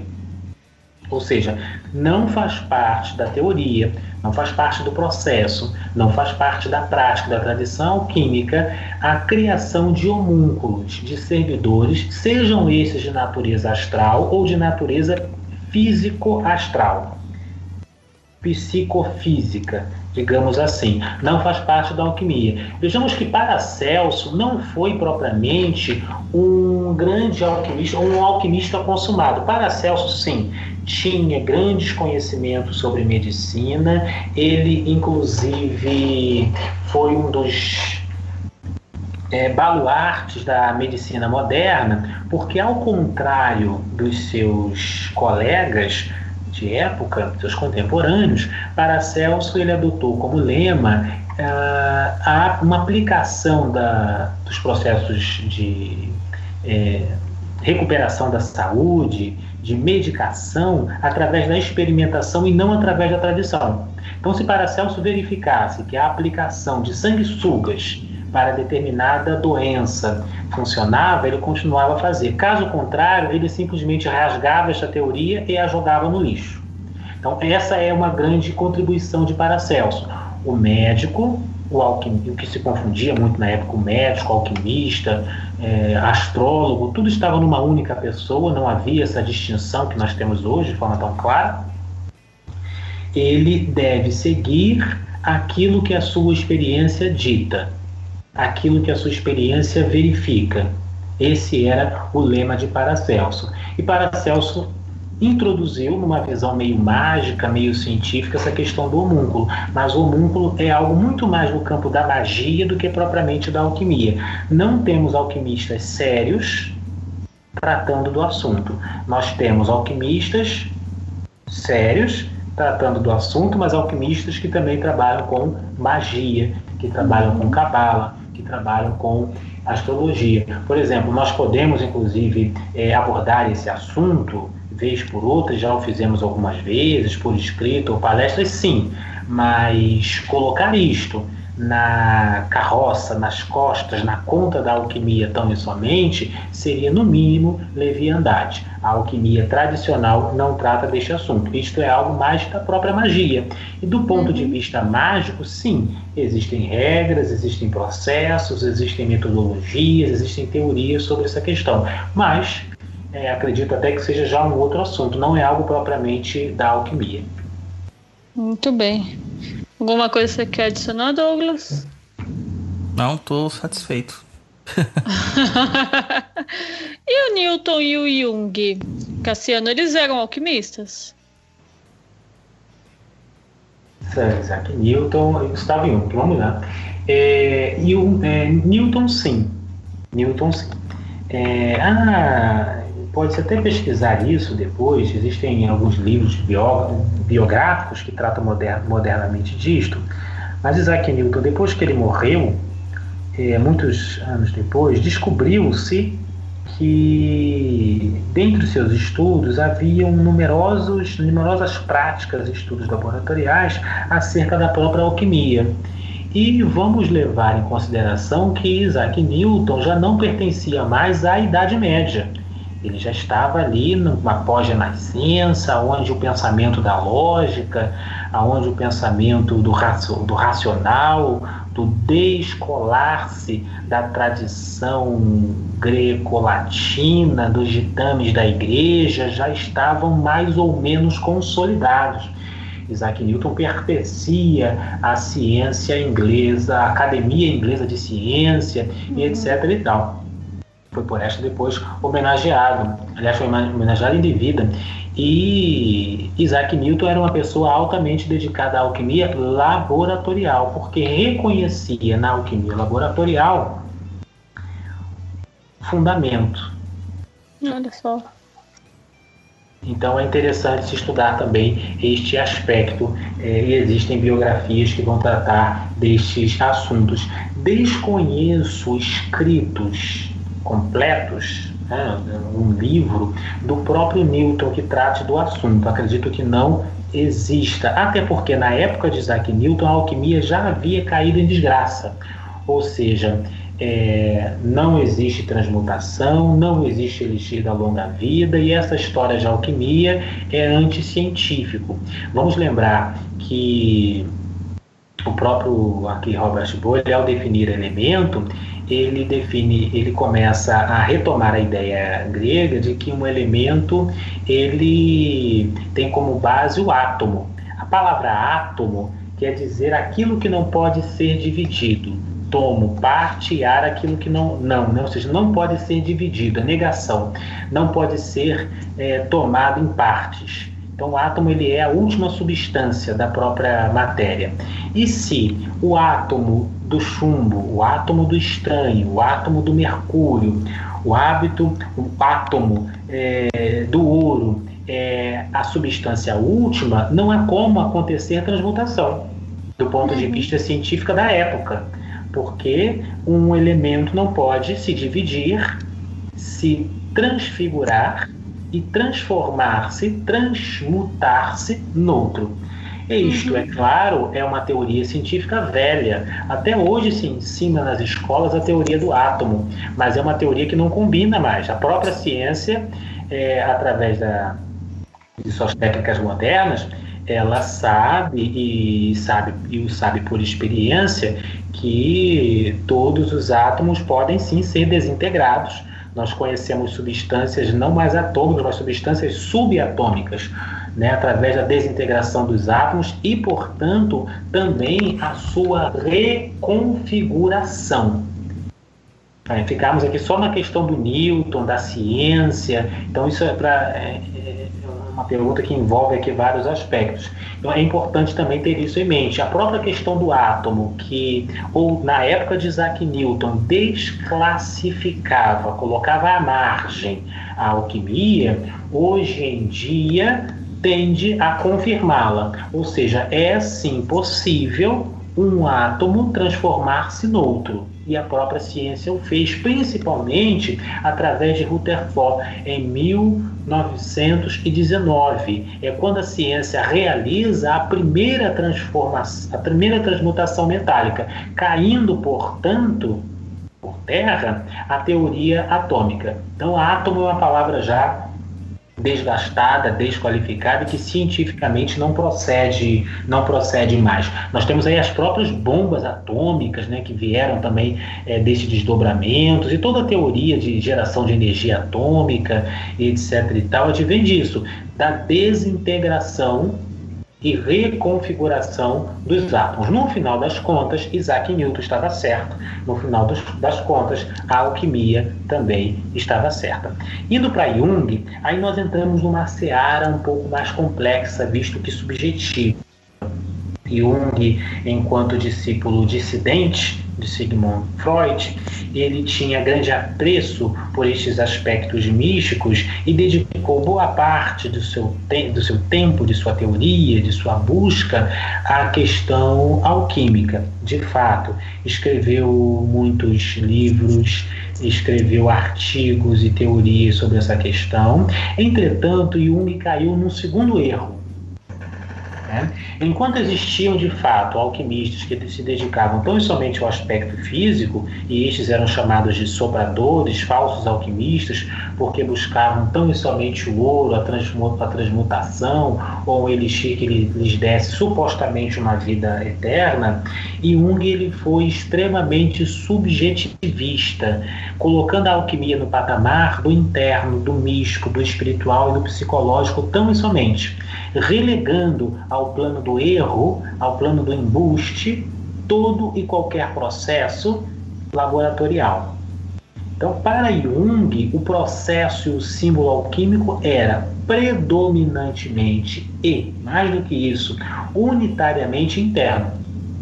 E deste ponto de vista, o, a alquimia, a alquimia tradicional discorda de Jung e vê que ele prestou um certo desserviço Uhum. Também para a própria alquimia tradicional, visto que hoje em dia tudo é alquimia, né? A pessoa está num processo espiritual para transmutar-se e ela está num processo de meditação e é um processo alquímico e etc e tal. Quando na verdade não é. A alquimia, se ela é uma arte, é uma ciência, conforme definimos inicialmente, ela possui uma técnica e possui um conhecimento próprio.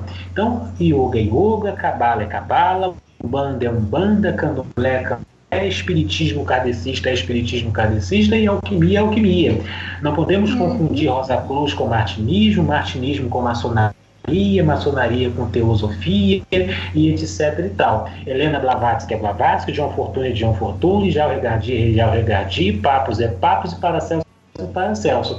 Quando nós começamos a fazer costuras de maneira é, leviana, de maneira rápida e imprecisa, a gente perde parte é, da seriedade do conteúdo, da substância devida. Então Jung ele abriu esse portal. Então tudo é alquimia, todo e qualquer processo espiritual, Jung chamava de processo de individuação ou seja, um processo de interiorização, de autodescoberta, de autoiluminação pela verificação e interpretação dos símbolos que o inconsciente coletivo lidava através dos sonhos ou através de insight, através de sincronicidades, etc. E tal. Do ponto de vista esotérico, puramente, do ponto de vista mágico e espiritual, Jung foi fantástico, porque nos é, permitiu reflexões profundas e abrangentes.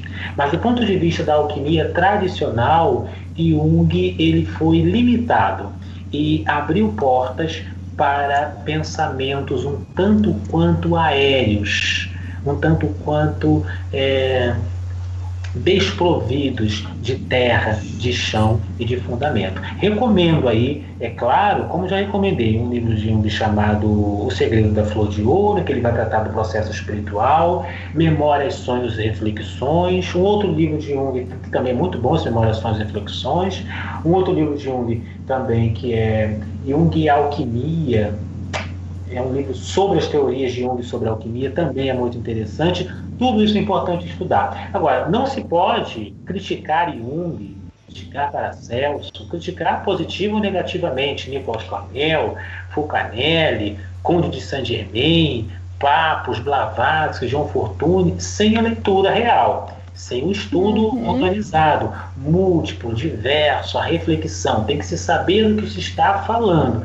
Então, se alguns dos nossos ouvintes deseja de fato é, estabelecer uma visão profunda sobre estes assuntos, não se pode é, fundamentar nesta nossa fala, nesta nossa breve conversa, mas sim no estudo, na leitura, na reflexão per si. Isso é importante. Então, antes de tomar partido contra ou a favor de Jung, leia Jung. Que tal? Estude Jung, de fato. É, e é estudar de verdade, é ler várias vezes. Não entendeu? Releia. É o les, les, labora et. É, participe de palestra, faça cursos, tudo isso é importante para se ter uma visão abrangente. E Jung vai dizer que a alquimia laboratorial não existe. A alquimia laboratorial é algo é, relegado à, à, à periferia do pensamento esotérico, do pensamento místico, é algo misticoide. Entretanto, discordamos de Jung, mas discordamos de Jung sabendo quem é Jung, tendo lido Jung, tendo dialogado internamente com Jung. Muito bom, excelente. Alguma coisa que quer adicionar, Douglas? Não, só perguntar pro Cassiano se tem algum outro nome, assim, é, digno de nota, além de todos esses que a gente falou. Né? Ou até melhor se ele poderia citar quais são os grandes nomes da alquimia, né? Moderna ou antiga, Frater?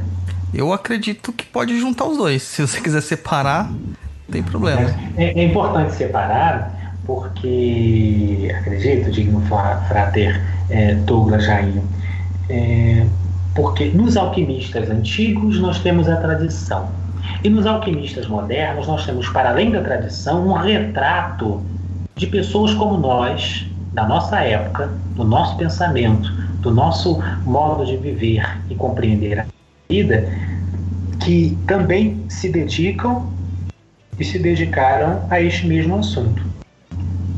Dentre os alquimistas antigos, vamos aqui recomendar o próprio Nicolas Flamel, recomendo a leitura de Geber, de Avicena, que também nós já citamos, Raimundo Lúlio, é um outro grande alquimista antigo, Lambispre, que também é um outro grande alquimista alemão antigo, é, existem inúmeros outros, Basílio Valentim, Irineu Filaleto, e outros tantos que poderíamos aqui citar. O próprio Paracelso também está nessa escola de alquimistas, de alquimistas antigos. São aqui alguns dos nomes principais. Depois vai se descobrindo outros tantos, se rememorando outros tantos, mas são aqui alguns alquimistas principais da antiguidade principalmente da antiguidade medieval e renascentista, e ali do início, pouco antes da, da própria Idade Média, sobre as quais se poderá ter uma visão da prática alquímica efetiva. No campo da modernidade é interessante.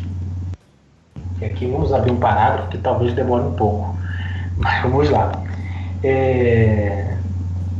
A nossa pergunta é: existem pessoas que praticam alquimia na modernidade?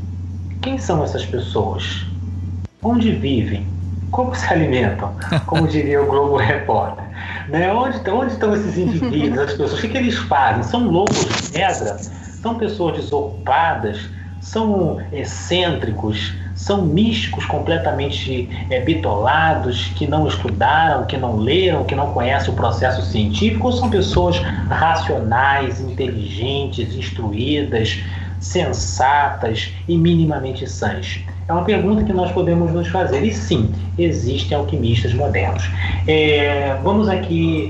Fulcanelli já foi dito, é uma pessoa de excepcional cultura. Não se sabe de fato quem foi Nicolas, quem foi é, Fulcanelli, porque Fulcanelli ele desapareceu em determinado momento, pouco antes da Segunda Guerra Mundial, ele desaparece é, e fica, ficamos sem saber quem foi quem foi Fulcanelli de fato. Uhum. É, dizem alguns que ele estaria vivo até hoje por aí, né? É, mas aí são lendas e lendas. Falam isso de, de Nicolas Flamel também, muito embora tenhamos o túmulo de Nicolas Flamel em Paris. Mas, enfim, são lendas que vão se levantando ao longo do, do caminho. Vamos aqui tomar a figura de Papos. Os senhores conhecem Papos, Dignos? Sim. Sim. Ótimo.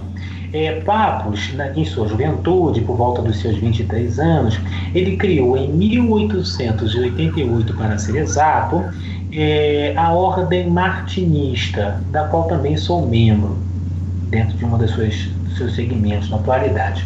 É, criou em 1888 a Ordem Martinista e criou também, ajudou a criar em 1889, uma, além da Ordem Rosa Cruz Cabalística, com o Marquês Stanislas de Guaita, que também era alquimista prático, criou a Sociedade de Alquimia da França. Não estamos falando de Renascença, não estamos falando de Idade Média, estamos falando da Idade Moderna, 1888. Papos morreu é, em batalha na Primeira Guerra Mundial, 1913, se não me, se não me falha a memória, foi quando o morreu. Mas enfim, Papos também é alquimista, mas se criou, isso é mais importante, criou-se a Sociedade de Alquimia da França, na figura que tinha como diretor principal a figura do conde François Jolivet Castellotti. E essa sociedade ela perdurou até a boa parte da primeira metade do século XX. Era um conde, conde François Jolivet Castellotti, amigo de Papos, e que fundou aí uma das primeiras organizações esotéricas dedicadas à alquimia laboratorial da modernidade. É, esse conde Castellotti escreveu vários livros e diversos é, artigos sobre o assunto. Também recomendo o estudo dele para quem estiver interessado em se aprofundar de fato no assunto. Bem, vamos pular de 1888. Vamos lembrar que Papos estudava alquimia, escreveu sobre esse assunto escreveu sobre pedra filosofal, sobre vários aspectos da alquimia. O próprio Stanislas Guaita, Stanislas Guaita, marquês, também amigo de Papos, ele fundador da, da Ordem Rosa Cruz Cabalística, que também tem atuação no Brasil na atualidade, ele também era um grande alquimista. Morreu um pouco cedo devido às drogas, muito comum né, na época, é comum hoje também, mas uhum. na época é, não se sabia aí dos malefícios né, que algumas drogas poderiam, poderiam causar. causar. Né, o Stanley de Guaita, amigo por sua vez de Josephine Peladan.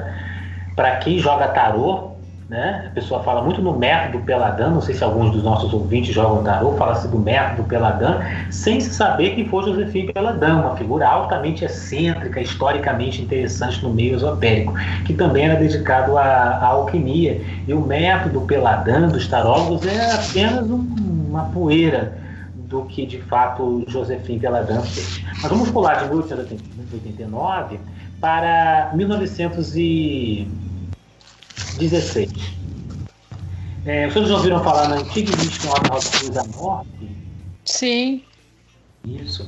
O fundador da Morte foi Harvey Spencer Lewis. Ele fundou a Morte em agosto, em Nova York, em agosto de 1915, exatamente. Quando foi em 1916, é, reúne alguns cientistas, jornalistas e membros a partir do quarto grau de templo e realiza ele próprio, ele que era amigo de Papos, amigo do Conde de Castelotti, amigo de outras pessoas. Lembremos que Papos em 1916 já tinha morrido, mas que na Primeira Guerra Mundial, servindo como médico, ele era médico, mas que é, Castelotti ainda estava vivo na França e ficou vivo ainda durante muito tempo e que Spencer realiza uma transmutação de estanho em ouro por método alquímico, ou fundador da própria morte, diante de cientistas, diante de jornalistas, diante de membros graduados da própria, da própria morte. Não estou aqui fazendo nenhuma propaganda da morte, dizendo que ela baliza ou não, que nós estamos posicionando. Estamos apenas relatando um dado histórico interessante.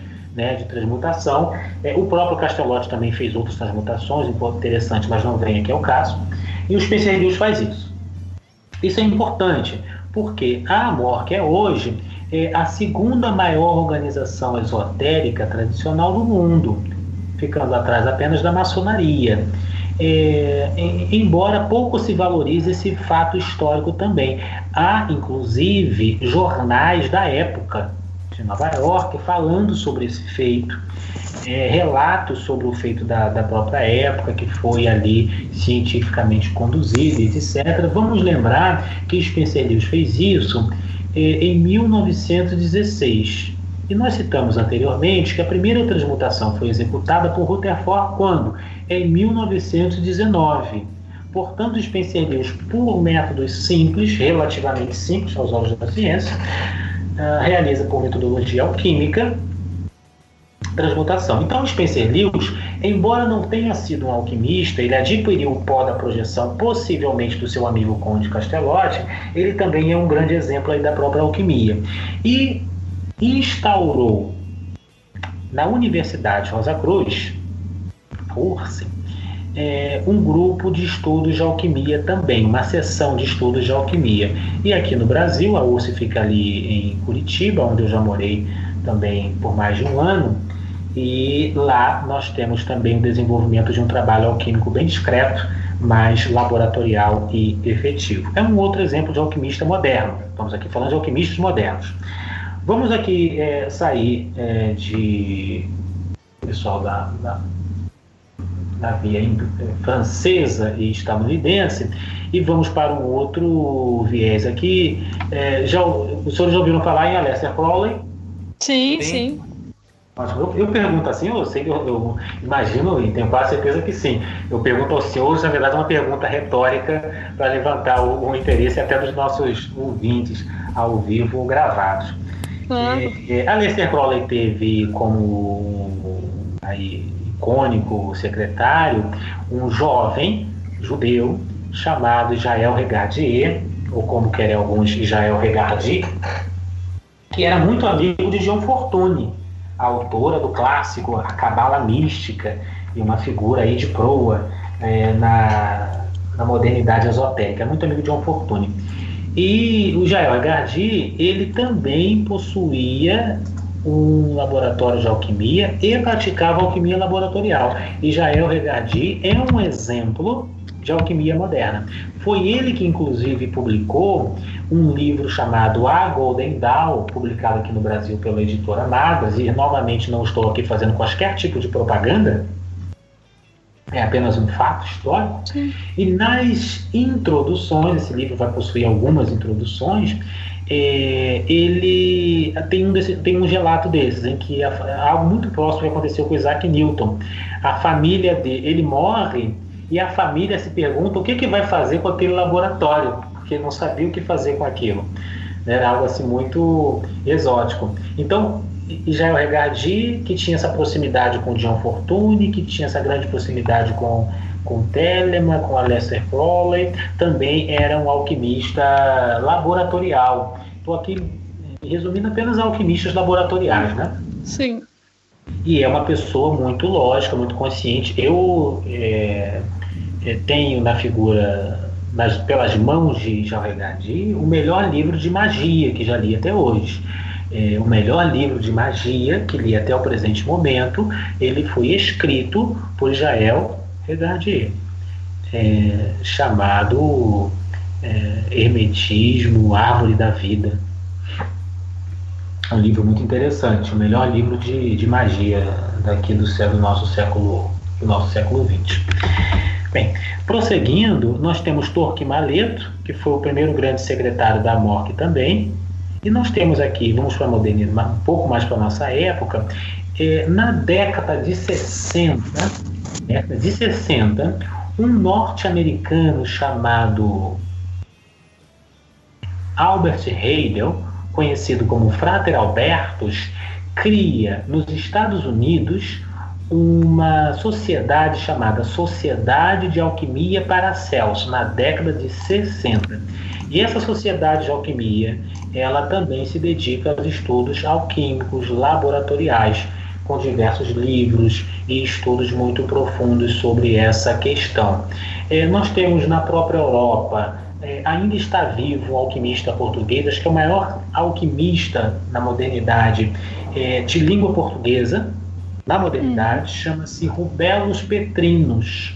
Tem até um vídeo que a televisão portuguesa fez, é, depois os senhores podem buscar, os senhores que já estão aí no, no YouTube, Rubelos Petrinos, em que a televisão portuguesa vai até a casa dele e mostra o laboratório, Rubelos Petrinos falando sobre alquimia, do ponto de vista dele, claro, é, mas mostra o laboratório, trabalhando a questão alquímica e como ele desenvolve a sua teoria, a sua filosofia sobre a própria, sobre a própria alquimia. Serge Routin é um outro grande alquimista e outras tantas figuras que na modernidade vão trabalhar este, este assunto. Nós temos muitos fóruns, temos grupos de discussões é, pela internet afora que vão aí é, trazer a alquimia como sendo um pano de fundo importante. Mas alquimistas a serem estudados, que foi a pergunta do Frater Douglas, né? Sim. Aqui. É, Rubelos Petrinos, Conde Castelotti, Frater Albert Hegel, são aí alquimistas modernos. O próprio Fulcanelli, Uhum. São alquimistas modernos a serem devidamente estudados, que têm aí livros mais alinhados com a própria tradição, com a própria tradição alquímica. Esta, estes são aí na modernidade os elementos mais interessantes. Não se Muito pode legal. falar em alquimia sem passar por essas figuras. Muito bom. Frater, para a gente poder estar falando, a gente está chegando na parte da gente falar das nas perguntas dos ouvintes, mas antes disso, você poderia explicar para os nossos ouvintes se ele quer estudar alquimia, é, além de todos os livros que você já recomendou, o que mais ele pode fazer? Existem cursos, existem outras maneiras? Como que ele pode chegar nesse estudo é, sério, pautado com que realmente vai mostrar para ele o caminho.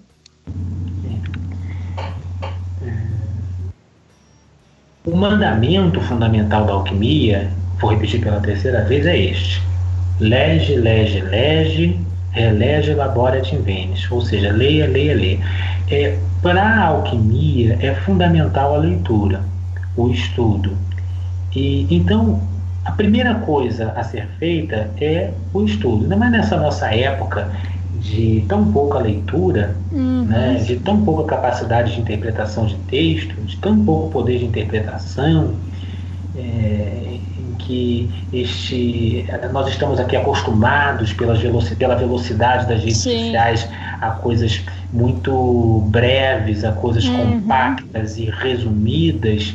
é, Sim. E a gente tem dificuldade de se concentrar no complexo, no exigente, no profundo Sim. de fato. Então, a primeira indicação é leitura. Leitura, Sim. leitura e leitura. É importante que se leia os grandes, é importante que se leia os tradicionais, bem como os periféricos, os assuntos periféricos.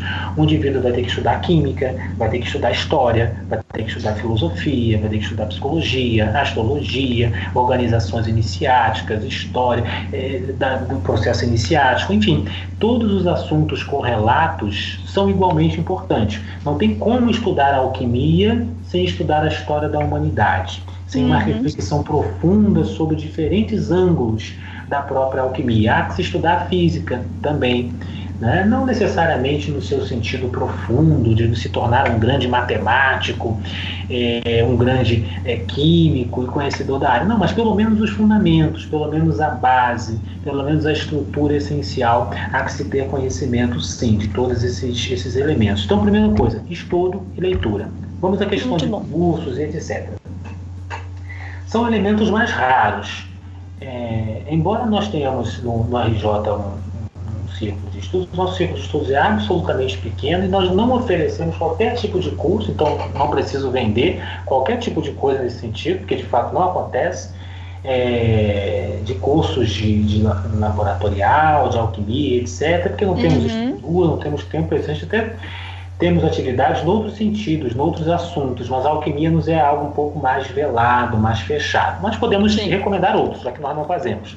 Né? Vamos lá. Quais? E eu não tenho, acho que é ligação com esses, a nível de divulgação desses, desses grupos. A própria MORC, Uhum. da MORC, é, que foi é, que veio para o Brasil aqui na década de 50 pelas mãos de Maria Moura. Não Maria Moura, a personagem histórica, a Maria Moura é uma outra figura aqui importante do ocultismo é, brasileiro. É, nós temos aí na MORC um círculo de estudos discreto da URSS. Depois do primeiro grau pode ser recomendar aí a filiação. URSS é a Universidade Rosa Cruz Internacional que Uhum. trabalha com alquimia. Ponto. Também são muito discretos, muito fechados, vão, vão aceitar pouquíssimas pessoas, mesmo que sejam membros da ordem. Ok. Os grupos alquímicos geralmente são assim. Sim. Né? Outro grupo nós temos em Minas Gerais. É, eu sei que eles trabalham com alquimia, é uma alquimia séria, vegetal, mas é uma coisa mais para o interior de Minas. Eu não os conheço pessoalmente, também não saberia dizer nome assim de cabeça, não saberia dizer muita coisa sobre. Mas eu sei que em Minas Gerais tem um grupo de pessoas que trabalham com isso, também é um grupo mais fechado, um grupo mais resumido. Geralmente os grupos são assim, muito fechados, em torno de um laboratório. Vamos ver que um laboratório é uma sala. Sim. Né? Não comporta você ter 20, 30 pessoas, Uhum. gente andando do quanto é lado. Não, não, é assim que a coisa é, funciona. Até porque o da alquimia é algo um pouco mais denso. Então, esses grupos todos são grupos muito fechados e eles não oferecem cursos. Eu sei disso. O pessoal de Minas Gerais oferecem é, cursos de final de semana, retiros, eles são um pouco mais abertos. E aqui, nós temos agora na comunidade também um grupo chamado de Alquimia Operativa. Sei se vocês já ouviram falar nisso. De um Não, prático também, que aí tem um site, que é uma coisa mais uma ordem, uma coisa que também tem afiliação, tem uma abran- abrangência mais nacional e um aspecto mais organizado, mais profissional, com estudos e monografias e etc e tal. Até onde eu pude ver, é uma organização decente, é uma organização séria, mesmo que também tenha aí o seu aspecto um pouco comercial, mas eles são uma organização séria. Enfim, são esses os grupos, os círculos e os estudos. É claro, é, antes disso, de se filiar, a se filiar a qualquer palestra, grupo, etc., estude e leia os grandes. Esta Sim. sempre foi a recomendação máxima. Com o tempo, com a leitura dos livros certos, se poderá, inclusive, começar a ter o próprio laboratório. Um livro para montar laboratórios de alquimia, para falar dos processos fundamentais. Anotem aí quem os dignos que tiverem realmente interesse no assunto. Chama-se O Guia Prático de Alquimia, publicado aqui no Brasil pela editora Pensamento. É, e de autoria, que eu já citei, Frater Alberto, ou Albert Heidel, que é, foi aí o fundador na década de 60 da Sociedade de Alquimia para Celso, para Celso nos Estados Unidos. É um dos livros mais interessantes para quem está começando, Guia Prático de Alquimia. Depois vai se descobrindo outros tantos. Muito bom. A gente está anotando todos os livros aqui para deixar para o pessoal no- nos links depois para eles poderem ir atrás. Então não tem jeito, gente. Vocês têm que ler, tem que. Quem realmente tem interesse, é aquilo que a gente fala aqui de qualquer religião ou de qualquer, qualquer grupo que vocês queiram fazer parte. Tem que, tem que estudar, tem que ler livro. Não adianta querer ter ter resposta mágica rápida de duas horas, que não é assim que funciona, né? E a gente está dando bastante livro aqui para poder se aprofundar bem no assunto. Ô, E- Deixa, eu só deixa eu só fazer uma pergunta pro Cassiano referente a esse tópico aí de quem quer estudar. Vamos dizer que uma pessoa que se interessou pelo assunto, ela tá querendo iniciar. Existe, vamos dizer assim, uma ordem de estudo? O que, que ela tem que da onde ela tem que começar ou ela só procurar, vamos dizer, os nomes notáveis, ler, estudar e ela vai montando esse quebra-cabeça ou já existe, vamos dizer assim, um caminho das pedras que ela tem que seguir para ela ir evoluindo dentro do estudo? Exatamente. É, não existe nenhuma é, ordem específica. pelo assunto. né? Não existe nenhuma ordem específica propriamente a ser seguida.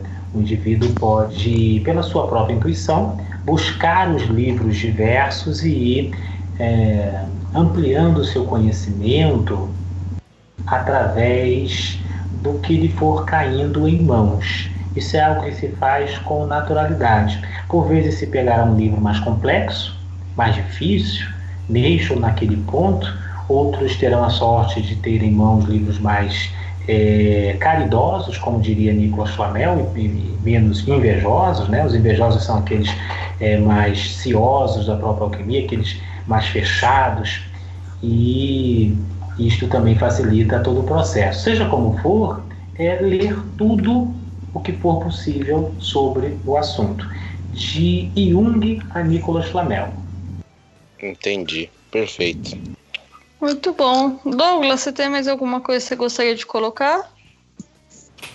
Não, cara, eu tô aqui absorto em muitas informações que são novas. Então acho que a gente já pode ir para as perguntas dos ouvintes, né? Vamos lá. Vamos lá. Primeira pergunta do nosso ouvinte Raf Arraes. Ele pergunta o seguinte: se todo é mental, seria o cosmos essa essência uma alquimia mental? É, primeiramente, nos cumprimentos ao digno frater Raf Arraes, que, com a qual, qual, tenho uma amizade é, virtual, nunca nos encontramos pessoalmente, já de longa data, né? e cujos textos eu, vez por outra, acompanho, alguns textos nossos também ele é, tem a gentileza de republicar, uma pessoa da, mais, do mais alto é, conhecimento e seriedade nos cumprimentos ao digno.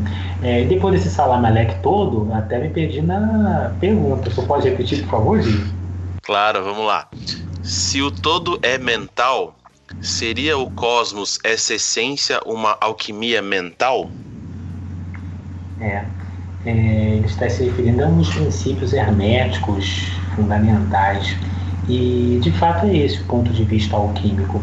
Ou seja, o todo está em tudo e tudo está no todo.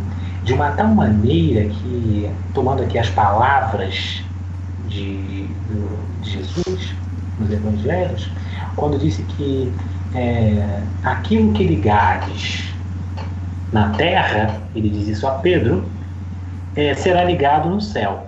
E aquilo que desligares no céu, por isso Pedro tem as chaves, será desligado na terra. Ou seja, existe uma sintonia, uma ligação, uma interligação, uma confluência entre aquilo que está abaixo e o que está acima, o que está à esquerda e o que está à direita, o que está dentro e o que está fora, entre o pequeno, o minúsculo, o microcosmos e o grande, o macrocosmos. Então, de fato, nós temos aí este intercâmbio entre ah, os, os elementos. Por isso que a alquimia ela é essencialmente a mesma, tanto do ponto de vista espiritual quanto do ponto de vista vegetal e mineral.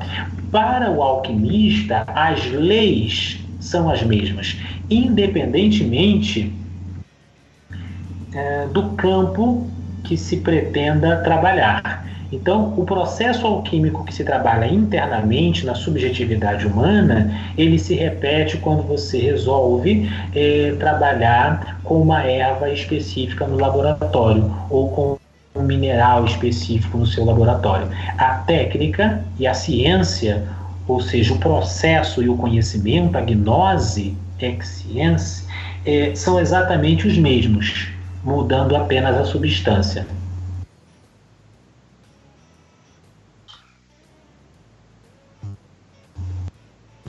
Luiz? Oi, é que acho que ele caiu aqui pra mim. Não, não caí, tô, tô tranquilo. Só tem- Vamos lá. Pró- Próxima pergunta, Mário Calderaro Neto. É, eu gostaria de saber se a alquimia nos dias atuais trata de coisas transcendentais ou existe uma crença improvável de que realmente é possível a transmutação de elementos físicos.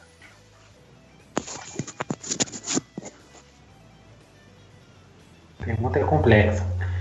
É, nós vamos dividi-la aqui em duas partes. Como diria o nosso querido frater Jack, o estripador, vamos por partes.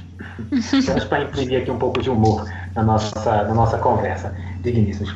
É, indo por partes, a alquimia, sim, ela trata de assuntos transcendenta- transcendentais, de assuntos espirituais, extrafísicos e cósmicos, visto que ela engloba toda a humanidade e todo o universo nos seus diversificados reinos,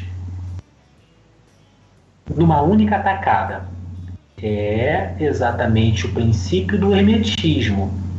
Embora o hermetismo seja mais jovem do que a alquimia, a alquimia já trazia no seu coração e na sua essência os fundamentos do próprio hermetismo. O hermetismo ele foi nascer ali é, como confluência daquele amálgama das, da gnose grega, neoplatônica, pitagórica e etc., com o gnosticismo cristão, o gnosticismo árabe, egípcio, foi nascendo ali por essa confluência de fatores e essa confluência hermética abraçou a própria alquimia e, e isto ampliou a própria visão da alquimia na sua cosmogonia também. Então a alquimia, sim, trata de assuntos transcendentais, espirituais, é, paracélsicos, por assim dizer. E do ponto de vista físico, também. É, uma, é basicamente a mesma resposta da pergunta anterior. A alquimia também trata de processos físicos e de transmutação e de saúde. A alquimia ela se destina basicamente a um processo de recuperação da saúde, de manutenção da saúde, de é, afloramento da perfeição do próprio ente, seja ele humano ou inumano. Vamos ver. É, existem quantos métodos de cura na atualidade? Não é? Nós temos aí uns quatro ou cinco métodos básicos, né? Claro que existem outros tantos terapêuticos, mas básicos. Nós temos a bioquímica pela alopatia, nós temos a homeopatia, nós temos a espagia, é importante anotar esse nome para quem quer estudar e se aprofundar em alquimia, porque é alquimia vegetal, a espagia. Nós temos aí os próprios florais, que também, e a fitoterapia. Vamos citar aqui cinco básicos, e a fitoterapia. São os cinco métodos é, básicos. Entretanto, apenas uma única vertente desses cinco métodos trabalha com o hermetismo, leva em consideração o hermetismo. Que método é este? A alquimia, através da espagíria. Espagíria vem do grego. Expangíria, que é separar e reunir, na tradição alquímica. E espagíria, portanto, é alquimia vegetal, trabalha com alquimia verde. A homeopatia do Dr. Hahnemann, também aí fundamentada nos preceitos de Paracelso, bebe em grande parte no, na produção dos seus medicamentos da alquimia, sim. A fitoterapia é, tem um grau de parentesco muito grande com a alquimia vegetal, sim. Entretanto, apenas os florais de Bach, um pouco mais distantes. A alopatia, um pouco mais distante ainda. É, entretanto, a alquimia é, dentre esses cinco métodos, a única que vai trabalhar com a própria saúde. Então, não é só a transmutação. É, se o digno frater pegou, que fez a pergunta, pegou nossa conversa do início, nós dividimos aí a pedra filosofal, como manda a tradição, em três elementos distintos. E o elixir da longa vida, o elixir da saúde, não da vida eterna, é apenas um destes subprodutos. Então, sim, a alquimia trabalha com transmutação e poderíamos citar vários casos de transmutação aqui também. Bem, vamos estudar a transmutação ao longo da história, foi fraude ou não foi fraude, como aconteceu ou deixou de acontecer. Vou recomendar um livro para não ficarmos aqui é, citando caso a caso. Já citamos um caso, que é o caso do Spencer Lewis.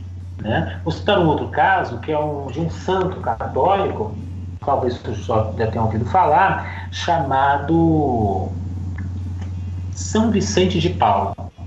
São Vicente de Paulo, ele é aí o patrono da caridade, ele é praticamente, ele é da altura, da envergadura e da profundidade de um Francisco de Assis, por assim dizer, patrono da caridade. E São Vicente de Paulo ele foi escravizado pelos mouros, né, os, ah, os muçulmanos, árabes, né, de ascendência negra, inclusive, e ele aprendeu com o mestre Mouro, Mouro, né, não Moro, que é outra pessoa, não tem nada a ver com o assunto, e ele aprendeu com, com o mestre Mouro é, a, a arte da alquimia. Vamos lembrar que a alquimia ela chegou na Europa através dos árabes. E ele, quando foi libertado e veio para a Europa, ele começou também a praticar a alquimia, inclusive com a anuência, com o beneplácito é, papal do Papa de sua época e a consolidar e ajuda a várias entidades beneméritas e etc e tal. E a própria igreja da época consta que boa parte das cruzadas tenham sido também patrocinadas com ouro alquímico. Então, é, é, é, é algo intrincado. A gente não pode simplesmente descartar como puro charlatanismo. Não. Seria algo tanto quanto apressado. Fulcanelli fez a transmutação, o Conde de Olivetti fez a transmutação diversas outras figuras. Vamos aqui um livro para resumir isso. Chama-se Descobrindo a Alquimia, de Bernard Roger. Se não me falha a memória. O nome do autor. É Descobrindo a Alquimia, também em francês. A França é o berço né, da, da alquimia. E é o berço europeu da alquimia, por assim, a, a França e a Espanha.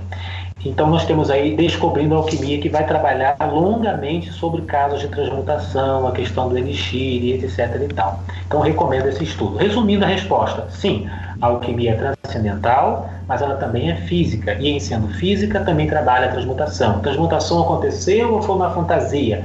Na opinião deste que vos fala, sim, aconteceu. Há controvérsias? Há controvérsias. Há opiniões contrárias? Há opiniões contrárias. Como é que o senhor vai se situar? O senhor fez a pergunta nesse campo, estudando, lendo, se aprofundando. Certo. Muito bom. Próxima pergunta do William Funchal. Ele diz o seguinte: Eu tenho uma grande curiosidade em saber mais sobre a Maria Profetisa. Esta personagem bíblica que tem a alcunha de a mãe da alquimia, abre parênteses, com o perdão do anocri, anacronismo. Do, é difícil, dobra a língua para falar esse negócio aí. Anacronismo do tempo, mas particularmente acho ele muito justo. Pois não se encontra muito sobre ela, a não ser citações bem rasas sobre ela supostamente ter criado a técnica de banho-maria, que foi de suma importância por proporcionar um certo controle em constância sobre temperatura, tempo, onde as do resto de calor disponíveis não eram controláveis. Para além de não dela de ser ou não personagem histórico, existem relatos dessa técnica ter surgido noutra parte em outro período. Os alquimistas reconheciam ela como criadora da técnica? É, o Digimon fez a pergunta.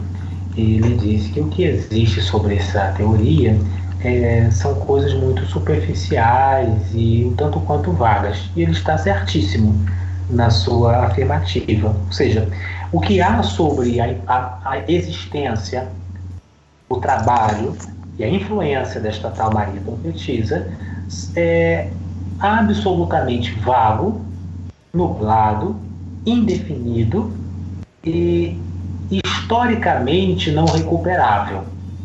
Portanto, é, é apenas uma teoria que está mais para o campo da lenda do que propriamente para o campo da história.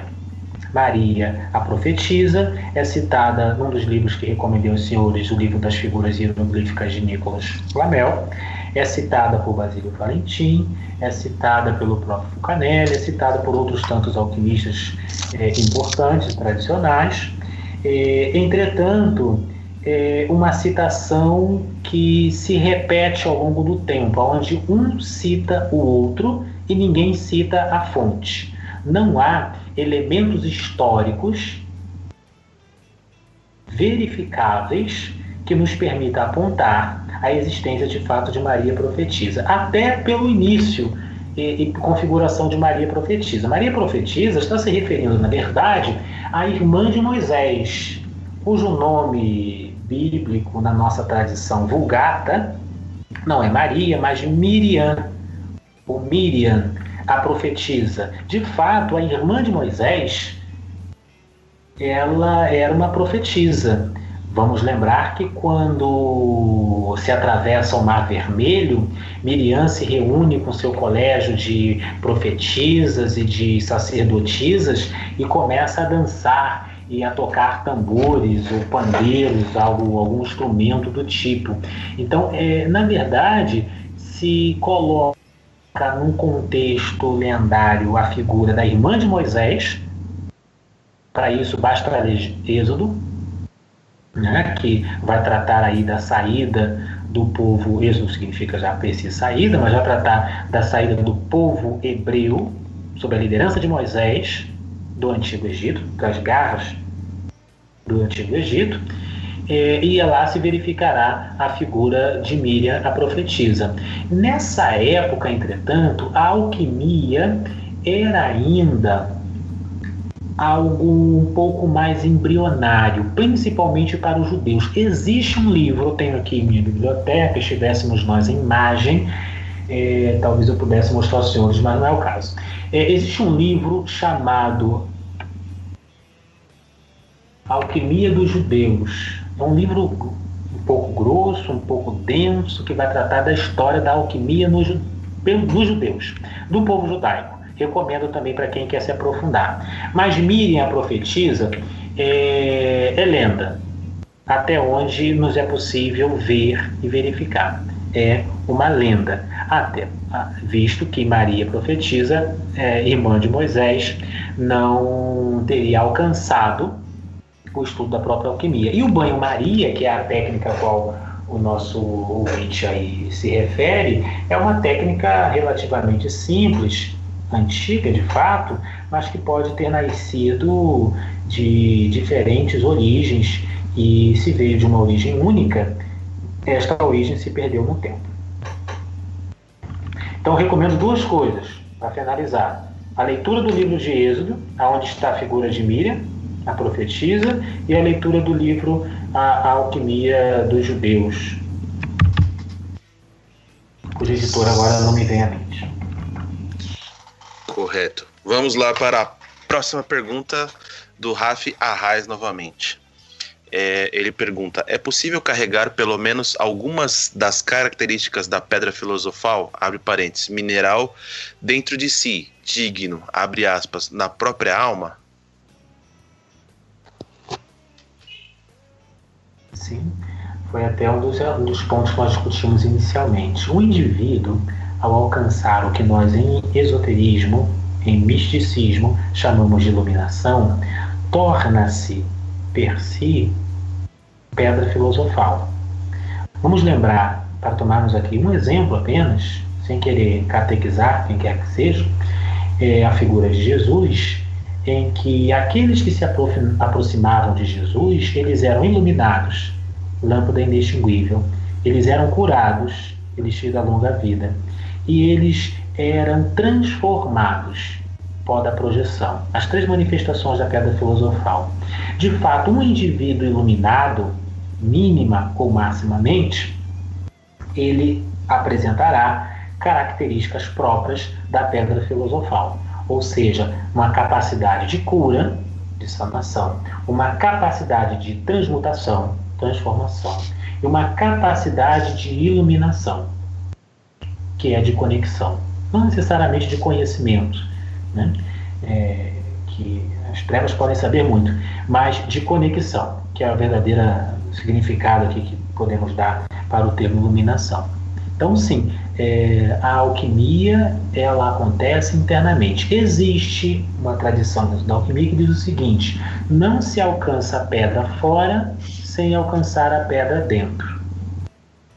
Isso quer dizer que apenas indivíduos merecedores e realmente iluminados eles alcançariam a pedra filosofal suprema, ou seja, a pedra filosofal mineral. Não a pedra filosofal verde, que é algo um pouco mais simples e que qualquer um de nós poderia alcançar com um pouco de técnica e prática. Bacana. Vamos lá para a próxima pergunta. Pedro Medeiros Júnior. Boa noite. Gostaria de saber se a personagem do arquidiácono Frollo no Corcunda de Notre Dame de Victor Hugo pode ser considerado um alquimista. A própria catedral contém a linguagem alquímica em sua estrutura? Foi longe de ir, né? É, é arquidiácono, né? Vamos analisar essa, essa, esse tempo que é, sagrado diácono também, né? Diácono é um dos, dos três graus da, da Igreja Católica, né? Você tem o grau de diácono, diaconato, tem o grau do, de padre, que é o episco, que é o presbiterato, e tem o grau de bispo, que é o episcopado. São apenas os três e únicos graus. O próprio Papa, na verdade, é um bispo, chamado Bispo de Roma. Então, arquidiácono significa que ele, um referido indivíduo é, ficcional, ele era um diácono principal, ou um diácono da arquidiocese, por assim dizer. Pois bem, é, não temos maiores diferenças de que Victor, Victor Hugo tenha incluído em sua obra elementos de natureza alquímica. Entretanto, de fato, isso é verdade. A Catedral de Notre Dame, ela é, ela é objeto de estudo por parte dos alquimistas, visto ter sido executada, concebida na Idade Média e é, está sob os princípios das corporações de ofícios construtores que nós falamos anteriormente. Com o advento da Inquisição, do rigor dos reis e das ordens é, institucionais no que concerne ao misticismo, ocultismo, que incluía também a alquimia, existem poucas exceções, os alquimistas, cabalistas, místicos, gnósticos e etc. começaram a ingressar nas corporações de ofícios, dentre as quais as próprias corporações dos arquitetos, que mais tarde veio desaguar na nossa maçonaria. Sim, aonde vai se estudar sobre a Catedral de Notre Dame e outras tantas catedrais? Num livro que já citei aqui, chamado O Mistério das Catedrais, de Fulcanelli. O Mistério das Catedrais vai se aprofundar longamente não só sobre este fato histórico, mas também sobre as minúcias de cada um dos detalhes, ou de grande parte dos detalhes, da própria Catedral de Notre Dame e de outras catedrais. Bem, para ampliar esta recomendação, também incluo aqui um livro chamado As Mansões Filosofais, aonde se faz um estudo da arquitetura dos castelos e de grandes construções da Idade Média, principalmente, e da Renascença. Do ponto de vista eminentemente alquímico, são livros complexos do ponto de vista linguístico, histórico e técnico, porque fala de alquimia diretamente, mas que valem a pena a leitura, a releitura e o aprofundamento. Esses dois livros, esses dois livros foram publicados aqui no Brasil pela editora é, Madras. Infelizmente, espero que nosso amigo veneziano não, não me ouça, mas eu não recomendo a leitura desse, desse, dessa, dessa edição. Infelizmente, as notas de rodapé que tiraram foram um sacrilégio, é, porque quem traduziu isso, quem as notas de rodapé era do discípulo do Fulcanelli, e o discípulo de Fulcanelli é um outro alquimista grandiosíssimo, que foi aí até a década de 60 e 60 um grande nome da, da alquimia, homem de grande cultura e infelizmente está assim Frankenstein. Frankenstein está muito ruim, a, obra publicada pela Matos. Eu recomendo pela editora, editora 70, eu acho, publicações fins, uma coisa assim, eu tenho aqui agora de memória, mas é uma edição portuguesa. Se conseguirem a edição portuguesa, melhor. Infelizmente, a edição brasileira pela Madras está, como diria minha mestre, sofrível. Puxa, que pena. Vamos lá, próxima pergunta do Bruno Aragão. Ele questiona: São Cipriano era alquimista? São Cipriano. São Cipriano. É... São Cipriano, um grande. Um grande não, ele é uma figura mais lendária também do que, do que a real. E é dado a São Cipriano as chaves da magia através dos. Foi muito popular aqui através dos livros de São Cipriano. Então você tem os livros de São Cipriano da capa preta. Aí o da capa preta começou a vender bem, fizeram a capa a capa dourada, a capa prateada, a capa de aço. Você compra todos e vê que tudo é a mesma coisa e tudo é coisa nenhuma. Você não leva muito a, a lugar algum. É um compêndio de formulazinhas mais ou menos advindo da Idade Média, que, cuja teoria mágica, cuja teoria esotérica, cujo valor iniciático é extremamente pobre e de pouco valor. E do ponto de vista alquímico, embora se coloque isso nas, nas introduções e etc., é praticamente nulo. Não há nada de alquímico nestes textos e nestes livros, e está claro que sequer esses livros são do próprio São Cipriano.